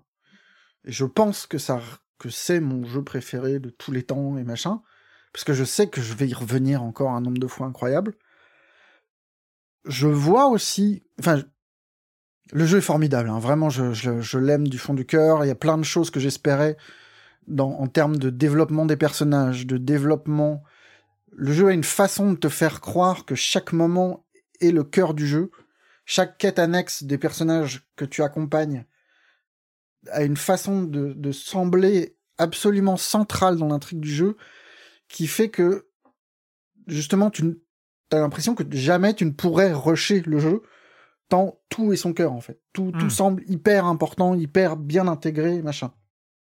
Après, quand tu, quand tu réfléchis dans le détail, il y a plein de petits défauts, plein de trucs qui collent pas, plein de, de... En gros, je rêve d'une Definitive Edition, mais qui est plus ou moins en cours, parce qu'il y a du patch, enfin, il y a, y, a, il y a des soucis de performance quand on arrive à Baldur's Gate. Euh, J'ai pas été trop, trop frappé par rapport à d'autres, euh, par chance, par euh, hasard, je sais pas, mais... Euh, ça m'a vraiment ça m'a pas du tout gâché le plaisir. Il y a eu quelques moments où ça laguait un petit peu mais pas trop. Je vois qu'il y a des gens qui ont l'air de trouver le truc vraiment handicapant. Euh, la bonne nouvelle c'est que l'Ariane suit beaucoup ces jeux que là ils sont euh, ils, développent des patchs techniques pour euh, corriger ces trucs là ils développent des patchs euh, en discutant enfin en prenant en compte le retour des joueurs sur certains aspects narratifs Euh, pas pour euh, couper des choses, mais pour en rajouter. J'ai bon espoir que le jeu enfin, grossisse encore un petit peu dans, dans son, dans ses possibilités. Euh, non mais non mais si, il y a, il y, a, il y a des trucs. Si on va vraiment dans le détail de de ma boule, il y a des vous avez il y a pas l'image, des, des trucs qui ont été coupés et qui ont été coupés parce que ils voulaient sortir le jeu probablement et ça se voit. Il y a des petites parties qui sont euh, qui sont pas au niveau du reste Ouais. si on sans citer de nom, mais tu vois le, le boss dont tu parlais que tu peux transformer en compagnon, quand tu le transformes en compagnon, tu vois qu'il a pas la profondeur Ouais, qui est euh, équivalente à celle des autres, et tu sens que c'est lié à des coupes. Et ça a été confirmé, tu vois, derrière par euh, par le data mining où il y a effectivement des choses qui ont été coupées. Qu'on coupe, c'est tout à fait normal. Je veux dire, c'est un processus On, le sait, créatif on, normal on ne le sait que trop bien. et, et tu peux et on mesure très très bien comment euh, un jeu de cette ampleur euh, est compliqué à gérer euh, avec une date de publication définitive et surtout quand on fait le malin en disant bah, on va avancer ça d'un mois en ayant des des- d'autres builds console à faire et machin. Enfin, c'est pas du tout du reproche. Il y a, y a encore plein de choses à peaufiner, à... mais le jeu est merveilleux. Il a une démesure Enfin, il y a encore quelques heures avant la fin du jeu, je poussais encore des petits cris, genre euh, c'est pas possible, c'est génial, c'est ouf. Je me marrais. euh, le jeu continue à nous me surprendre en tout cas, à me faire rire, à m'émouvoir. Et euh, non, je trouve d'un point de vue narratif, je trouve le jeu assez dingue. D'un point de vue des systèmes, il est d'une profondeur complètement folle. Encore une fois, le, ça tient au run que j'ai fait, et euh, mais il y a des, des choix que tu peux faire qui sont qui sont étonnants. Euh, Il y a, y a des choses qui m'ont presque déçu, mais je m'en suis pas rendu compte tout de suite. J'aimerais bien que, je veux pas spoiler, hein, mais que le choix, par exemple, de développer les pouvoirs élitides ait plus de conséquences, Hmm. en bien ou en mal, qui est, qui est une balance un peu plus lourde de ce côté-là. Il y a des petits trucs où moi ça m'a fait râler parce que je connais le- l'acte 1 par cœur et tu, on te tease des trucs qui ne viennent jamais en fait. Hmm. Donc ça c'est un peu, c'est un peu chiant, tu vois. Enfin, soit il Ah, faut avoir autant. Est-ce que avoir autant de contenu dans ce jeu-là, t'as pas rendu un peu euh, goinfre là? Parce que je, c'est ouf qu'un jeu aussi complet et, et profond euh, te, te donne encore faim comme ça. C'est c'est incroyable. Mais parce que je, je- mais parce que j'ai parce que j'ai passé 150 heures sur la version définitive et que et que je n'ai qu'une envie, c'est de recommencer avec un autre build, euh, essayer des builds bizarres euh, et, et faire d'autres choix en fait. Parce que Mm. je mesure, j'ai fait de façon presque euh, journaliste, hein, de façon journalistique, j'ai pas safe scumé, mais euh, il y a des moments où j'ai fait des choix et j'ai enregistré juste avant pour voir ce qui se passait juste après en fonction de ces choix-là. Mais euh, je sais qu'il y en a plein que j'ai encore à explorer et que, et que ça et ça m'a tellement fait rire dans l'acte 1 de découvrir des trucs que je soupçonnais pas que j'ai envie d'aller voir ailleurs quoi. J'ai envie d'aller voir ce qui se passe si si tu zappes complètement tel truc, que tu fais que tu tu t'embarques dans une autre euh, Enfin, il y a des choix qui sont. Il y a, il y a pas 150 fins comme ça a pu être interprété, euh, machin. Mais il y a quand même des grands axes et j'en- il y en a que j'ai pas emprunté et ça m'intéresse, quoi. Hmm. Donc, euh, donc voilà, il y a des choses qu'on n'a pas évoqué, on n'a pas évoqué la partie multijoueur. Euh, c'est un jeu qui se joue en split screen en local, donc euh, c'est quand même Ouais. assez exceptionnel. Euh, c'est un jeu qui se joue en multijoueur en ligne. On a testé à l'occasion. Alors, il, Avec il faut, des problèmes, visiblement, il y a des trucs de, de- Ça reste encore à régler, ça, je pense. Mais il, est, il existe ce mode et c'est quand même assez impressionnant. Tu vois, tu peux quand quand il y a euh, un des personnages qui est en dialogue avec un PNJ, euh, tu peux rejoindre le dialogue pour en profiter et, euh, et donner des conseils sur les choix de dialogue que tu préférerais donner. Enfin, je trouve que il y qu'il a y a plein un de système de privé aussi, où tu peux faire en sorte que les autres ne sachent pas ce que tu choisis. ouais. Et donc, Oui, Tu peux introduire un truc de roleplay, c'est rigolo. Enfin, je sais pas. Mais...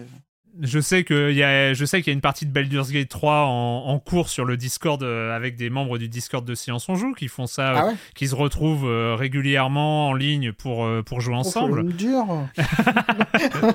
En, en fait, ce qui manquerait euh, et qui sera peut-être fait à terme, ce serait euh, vraiment un éditeur de campagne euh, complet. euh, Un Neverwinter Nights. euh, Voilà. Ça, il Baldur's fait 3. sur, euh, sur, euh, sur DOS 2. Hein. Hmm. Après, là, j'ai l'impression que le truc est tellement narratif que ça veut dire que tu pètes tout ce qui est euh, audio, tout ce qui est Hmm. doublage. Non, ça bien ça sûr, peut mais- être super, mais je pense que c'est le jeu est tellement a tellement pris d'échelle que soit tu le réduis vachement pour le laisser. euh, Hmm. Oui, tu le réduis, tu le réduis à ses pures mécaniques. Et, Ouais. euh, et tu donnes des outils pour créer le contenu et que les gens doublent eux-mêmes les personnages, why not hein, Ce qui se fera peut-être via le mode, hein, mais Ouais. Par, Mais par je ailleurs, pense ils qu'il y a- ont dit il y a un qu'ils étaient potentiel, très là. ouverts au modding, qu'ils allaient aider les modeurs Eh ben, à super. intégrer les trucs et ça machin. va être euh, ça va être une folie voilà et puis euh, enfin moi je sais pas il y a des, des, des trucs comme ça qui m'ont encore une fois ce que j'aime aussi dans Baldur's Gate 3 c'est que euh, c'est un jeu vidéo qui se re- qui se revendique jeu vidéo enfin je sais pas comment le dire mais le côté c'est narratif c'est narratif mais euh, chargé sauvegarder chargé c'est tout le temps enfin voilà on- on- on- en fait c'est narratif tout en étant un jeu vidéo euh, pure souche parce que le, le- la- le- le sauvegarde rapide, chargement rapide, euh, il fonctionne, tu vois. C'est presque intégré. Ils, ils nous disent presque de le faire, que euh, quand il y a Ah des non, choix trop. alors, Non, ça je suis pas d'accord. Mais ça c'est des philosophies de jeu. Ouais. Moi, j'ai, Moi, je pars- fais- moi, je pars fais du pas principe souvent, mais- que que tu. je le fais tout le temps. C'est une galère. hein, Ouais. Ah ouais Ah, moi pas du je- tout. Tu vois, je rate un Parce jet de dés, je l'assume. Je, je suis désolé. Ça fait chier, mais, Oui, mais c'est- des- mais- surtout oui, que t'as, mais- surtout que t'as ce système d'inspiration qui te donne quatre euh, quatre rerolls quoi. Pas... Oui, le problème, c'est qu'il arrive des cas de figure. Je dis pas que ça arrive tout le temps ou quoi, mais où tu peux, tu, tu peux, tu peux cramer tes quatre euh, inspirations sur euh, une porte euh, que tu veux vraiment déverrouiller. Quoi. Euh, les inspirations sont un bon moyen de contrebalancer les gros coups de malchance, mais en attendant, ça reste des jets de dés. Et pour moi, c'est c'est vraiment. Ouais, le- mais ça- moi, je, je suis d'accord. Je, je le fais. En fait, moi, je le fais Les juste avant les combats. pas- mais, ils, sont- ils sortent pas du néant. Si t'as un jet de dextérité, si tu sais que c'est un jet de dextérité et que t'y vas avec un barbare, il y a Non, des chances que ça passe mais- mal quoi. Enfin, en fait, tu vois, le, le fait qu'on. il y a des façons quand même d'approcher le truc qui permet de de, Je le- de réduire déjà. la place de la, de- du hasard quoi. Non, je sais, mais enfin, c'est un supplice de Tantale. J'ai qu'une envie, moi, c'est évidemment de, de, de relancer une porte que je veux ouvrir. Je veux savoir ce qu'il y a derrière. Tu le dis toi-même. Quand mais bah, tu prends toi, un toi, tu Moi, dis moi, ah, je veux enfin, voir. Non, mais tu dis toi-même ah, euh, si j'avais pas, euh, si j'aurais voulu voir ce qui se passe si j'avais pas fait ce choix-là. Pourquoi je pourrais pas euh, voir ce qui se passe si j'avais réussi à ouvrir cette porte? C'est juste un choix différent avec euh, avec une probabilité euh, inférieure à 100%. Donc c'est c'est c'est Déjà souvent quand t'as une porte qui est, qui est importante et machin, t'as un autre point d'accès. oui, T'as vraiment des non non Oui, mais t'as vraiment super. des points d'accès qui sont on peut super avoir vu tous les guides du monde, mais tu comprends mon point de non, t'as pas besoin des guides. Enfin, Ah, moi, mais je me suis retrouvé dans des situations Attends, complètement loufoques. Il n'y a pas de manière. Juste parce que tu parce que parce que c'était lié à mon build. Il n'y a pas Bon, de mauvaise manière dire de jouer. merci. voilà, exactement. Tout ça pour dire merci Lariane de permettre le safe scum, euh, mais ça rejoint ma thèse principale qui est que Donjons des Dragons n'est pas, à mon sens, euh, euh, un, un système de jeu vidéo et, euh, et que du Ouais. coup il y a des non mais c'est vrai, ce n'est pas. c'est marrant parce que je suis, généralement assez d'accord avec toi sur les, euh, les erreurs de design et les, euh, et, et- et les, euh, et les logiques et les philosophies de design. Et en fait, là, j'arrive pas à ne pas adorer ça, en fait. C'est vraiment, j'ai j'ai un. J'ai une relation très cool avec, euh, avec ce que je sais pas dans Baldur's Gate 3. Je dis pas que c'est pas un exercice intéressant, mais je pense quand même que ça reste un exercice pas vain, mais un peu expérimental, un peu. euh, c'est euh, Donjons et Dragons est quand même un, jeu un peu mou dans le sens où euh, quand on joue à Donjons et Dragons avec un avec un DM. Et là, alors là, je parle avec zéro expérience, mais simplement de ce que j'ai entendu de, de- des gens qui me décrivent Donjons et Dragons. Mais on n'est pas obligé de suivre à la lettre les règles de Donjons et Dragons. Les, les- les règles de Donjons et Dragons sont là surtout à but indicatif. Et ensuite, les DM font des choix en fonction des Ah, bah, situations, ça, en fonction oui, des c'est un joueurs. jeu de rôle, donc tu, tu Oui, appliques les règles que que, tu veux appliquer. Donjons et les dés Dragons ne a servent été- qu'à faire du bruit derrière le paravent, on le sait bien. Mais... Donjons et Dragons a été designé quand même, je pense, en- avec en tête le fait que ça soit un jeu euh, social et avec des êtres humains qui vont ensuite maximiser presque, après ça dépend des DM et tout ça, mais qui vont maximiser un petit peu le plaisir de l'expérience, la richesse de l'histoire, Mm. le- le- est-ce que les joueurs vont faire... euh, je veux dire, désolé, Bah, mais je si trouve que c'est quelque chose qu'on retrouve parfaitement dans le jeu. Il y Ben a une non. façon de te. Bah non. Mais si, il y a une façon là- de non, là- surprendre. non. Non, là tu es face à un algorithme pur et dur. Et si tu rates ton, ton jet, euh, si tu rates ton jet de, de, de, de- je sais pas, de, de- de- de dextérité pour faire je ne sais quelle action importante pour l'histoire ou quoi, si tu rates, allez, ton escamotage pour un objet important, bah tu le rates. Alors après, tu peux toujours. Oui, pour un objet, mais enfin. Ouais, on va Eh pas. ben, je suis désolé, j'ai pris un objet, j'ai pris un objet dans le jeu et il y a eu, il y a eu, il y a eu plein de morts. Il y a eu plein de morts. Et voilà. Enfin, dire, faut pas la prendre la statue des druides, monsieur aussi. euh, c'est. euh, Ah ouais, non, mais- non mais tout ça, tout ça pour dire, tout ça pour dire que euh, je pense que l'exercice est intéressant. Je pense fondamentalement que tout ce qui me déplaît euh, dans, euh, dans Baldur's Gate n'est pas lié en fait au talent de, de l'Ariane. Je trouve le jeu vraiment euh, travaillé. Il y a un travail d'adaptation des règles qui est vraiment formidable. Enfin, tu sens vraiment qu'en effet ils ont mis énormément d'infobules et tout ça. Mais je pense que c'est un exercice aussi un peu vain quelque part d'essayer d'adapter un, un système de jeu qui a, qui a eu 50 ans, dont, euh, dont, euh, dont beaucoup d'années euh, sans finalement adaptation vidéoludique, il y en a, y en a depuis longtemps, hein. mais je, pense que c'est un poil vain de ne pas essayer d'utiliser toutes les ressources du jeu vidéo euh, vers justement euh, une forme de fluidité de l'action, euh, utiliser en fait tout, tout l'aspect rigide de l'algorithme. Bah, Pardon, mais le finalement. tour par tour, ça fait partie aussi du jeu vidéo et oui, c'est moins dynamique. Ah, je parle, que- ah, mais je parle pas du tour par tour, j'adore le tour par tour. C'est un tour par tour qui est un peu lent, c'est sûr, mais Non, c'est pas une question de tour par tour. C'est une question que je suis désolé. J'arrive, je ne sais pas, je- je il m'a fallu 10 heures pour comprendre ce que c'était qu'un emplacement de sort, Mario. Je suis désolé, mais c'est, je ne savais pas ce que c'était, je ne comprenais pas. Pour moi, un emplacement de sort, c'était un raccourci. Au début, je comprenais pas pourquoi il me parlait des raccourcis de sort. Et, et c'était un vrai problème, et je peux pas prendre du plaisir euh, quand tu es autant. euh, ça je peux comprendre. Si, si tu n'aimes pas et les... ça fait et ben ça fait partie du jeu vidéo aussi le ce que j'appelle l'unboarding qui est un mot horrible mais ça fait partie du jeu vidéo aussi ça de Oui, d'accueillir quand, ça- quand t'as ça- pas un je- DM qui est devant et qui t'explique Mais me dis, mais viens pas dire que c'est pas que pour moi ça atteint une forme de d'excellence dans le jeu vidéo dans la manière de lier le gameplay et la narration et de d'introduire de la enfin du gameplay dans la narration dans la, dans Hmm. la façon d'intriquer les deux de façon complètement ouf alors que c'est deux mondes séparés où t'as le tour par tour qui est assez lent et la narration enfin pour moi c'est un Moi, je- aboutissement complètement dingue le seul problème, enfin, qui n'en est pas un, c'est que c'est un jeu tellement absurde en termes de, de moyens déployés, de savoir-faire, de spécificité, machin, qu'on retrouvera pas ça.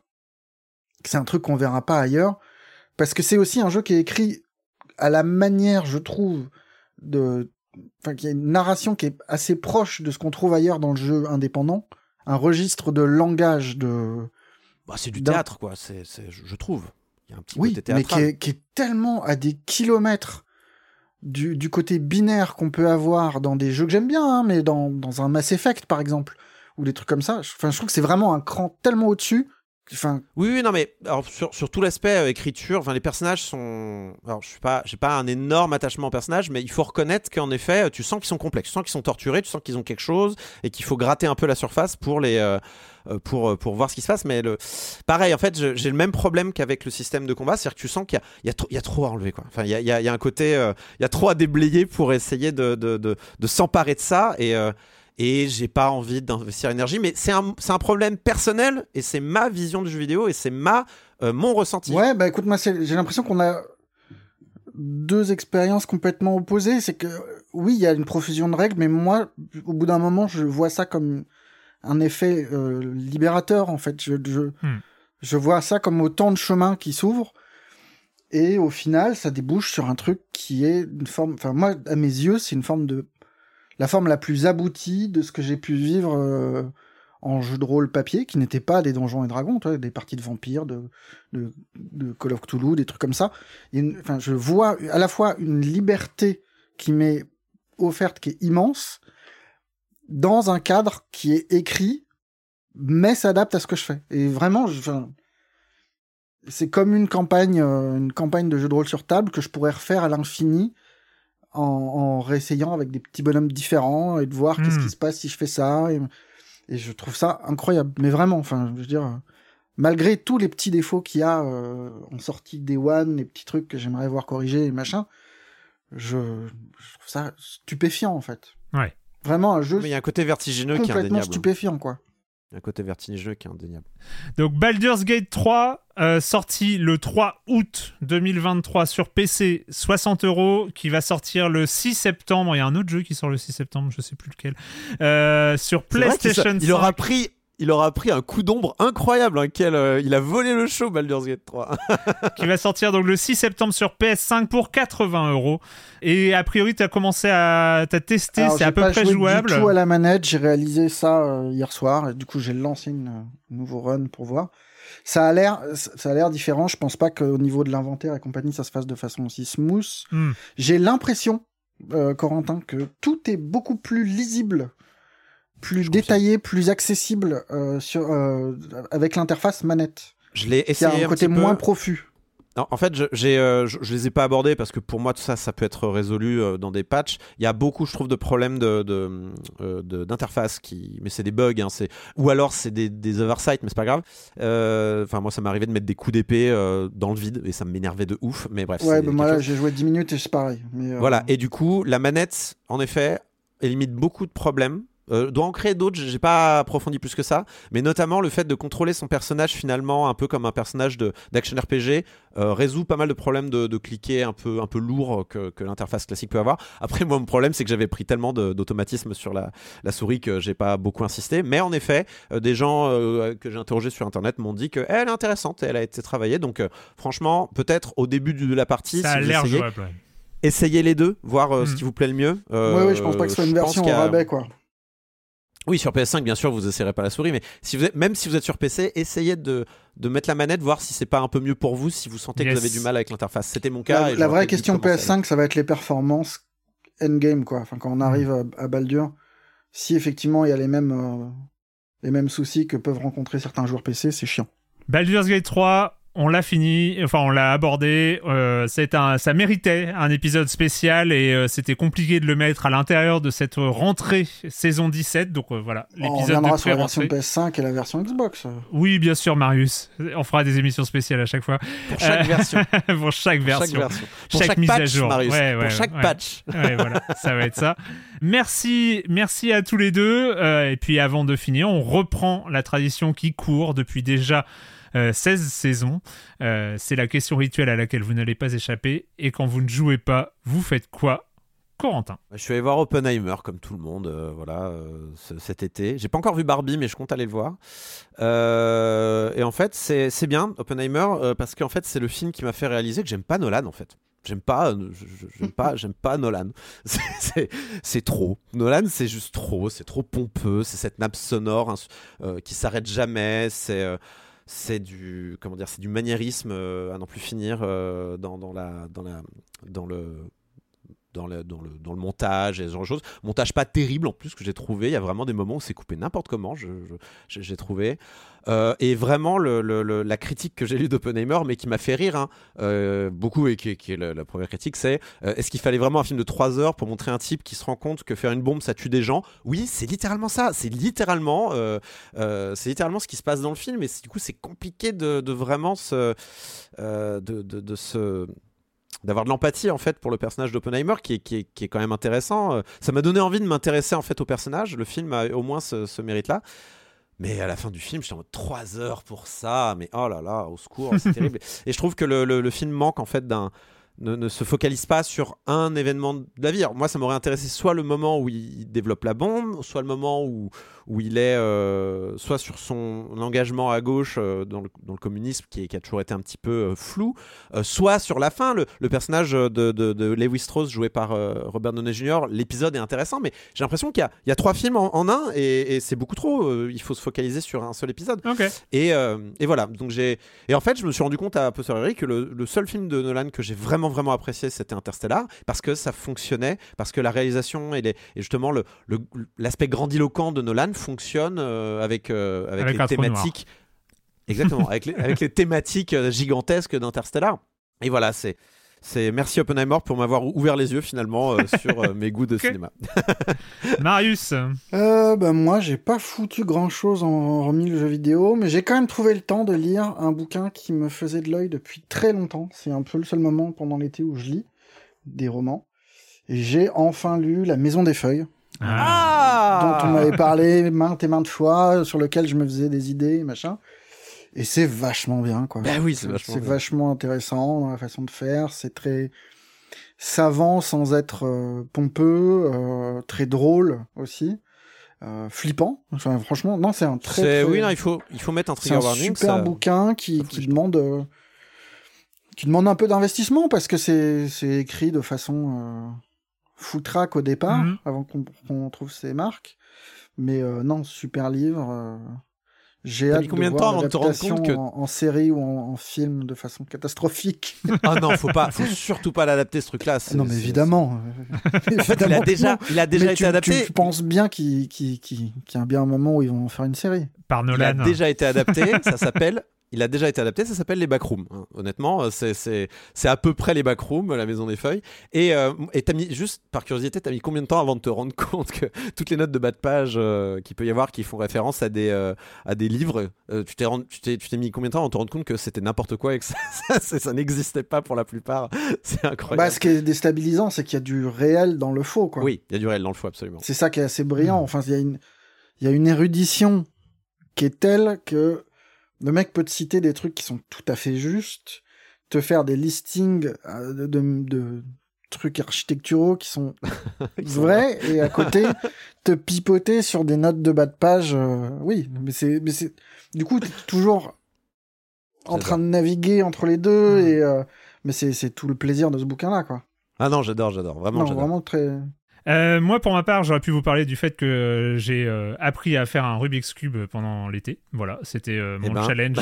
c'était mon challenge de l'été. En combien de temps, Erwan Cario? En combien de temps En combien de temps j'ai appris ou en combien de temps je le fais? Non, non, en combien de temps tu le fais maintenant? Ah ouais, bah, je suis pas en speed Rubik's Cube, hein, je comprends pas comment. Moi j'ai fait les méthodes de base classiques, euh, du coup je crois mettre 3 minutes ou un truc comme ça, enfin voilà. Ah ouais, ça va en vrai, hein, c'est pas non, mais hein. c'est... Ah non, non, mais voilà, j'ai pas... mais je, je cherche pas du tout à optimiser mon truc. Moi j'étais frustré parce que ça fait quoi? Ça fait... 40 ans que j'ai régulièrement un Rubik's Cube entre les mains et que j'étais infoutu de, de, faire, de faire ce genre de choses. Et tu montres un truc sur euh, l'écran. C'est C'est le PDF de, de, des trois pages Baldur's Gate de Libé. Ah, yes On m'envoie pile en ce moment. et, euh, et voilà, bon, euh, voilà. Donc, mais, je suis désolé, je, je t'ai saboté. Et du non, coup, c'est intéressant. Et du coup, c'est très simple, hein. franchement, c'est très con, mais euh, j'étais content de réussir à faire... En, euh, de de réussir à le faire. C'était une sorte de, de truc euh, vague. J'ai l'impression, enfin, voilà. j'ai l'impression que c'est un des bons plans de skill pour épater ses amis. C'est-à-dire, c'est un truc qui n'est pas ah, l'air si long à apprendre. C'est vraiment nul. Et t'es pas, et t'es pas de et tes amis. tout seul en fait. Euh, voilà, c'est personne. ouais, moi, tout le monde a la flemme. De, tout le monde a la flemme d'apprendre. Je comprends pourquoi en même temps. Hein, c'est pas. Il va faire un jet de charisme. Il va faire un jet de charisme et il va te, il va t'impressionner. non, non. La batterie, mais oui, mais. J'ai quand même euh, pour euh, parler des, des, des, trucs à voir, à lire, à tout ça. En fait, non, c'est juste, je suis tombé euh, avant-hier sur Culture Box, qui est quand même la dernière chaîne de Ouais. télé qui vaut le coup euh, d'avoir une télé. Et ben, euh, c'est donc euh, sur France 4 qui devient Culture Box euh, en, fin, en fin de journée. France Avec 4, des- la, la chaîne qui ne veut pas mourir, vraiment, c'est Ouais, ça. Et euh, non, non, mais maintenant, en fait, ils, font des, ils, ils filment des spectacles et des trucs comme ça. Je suis tombé sur Machine de cirque, et euh, qui est un spectacle de cirque que vous pouvez retrouver sur le replay de, de, de Culture Box. hein. Donc, euh, c'est, euh, Et c'est télé, un, j'imagine. et, et c'est une compagnie euh, euh, québécoise euh, qui fait un spectacle de cirque qui est absolument génial euh, de bout en bout. C'est du Franchement, si tu veux du cirque, tu joues à l'acte 3 de Baldur's Gate. T'as tout un passage dans un cirque. C'est du formidable. cirque, c'est du cirque et de la batterie et euh, c'est vachement cool. Et, euh, et voilà. Et donc euh, je vous conseille ça. C'est encore dispo sur le replay de Culture Box. Euh, voilà. Et ben merci euh, encore une fois à tous les deux. Et puis euh, ben ça fait plaisir de le redire pour la saison 17. Mais on se retrouve la semaine prochaine pour parler de jeux vidéo sur libération.fr et sur les internets. Ciao. Ciao Bye bye.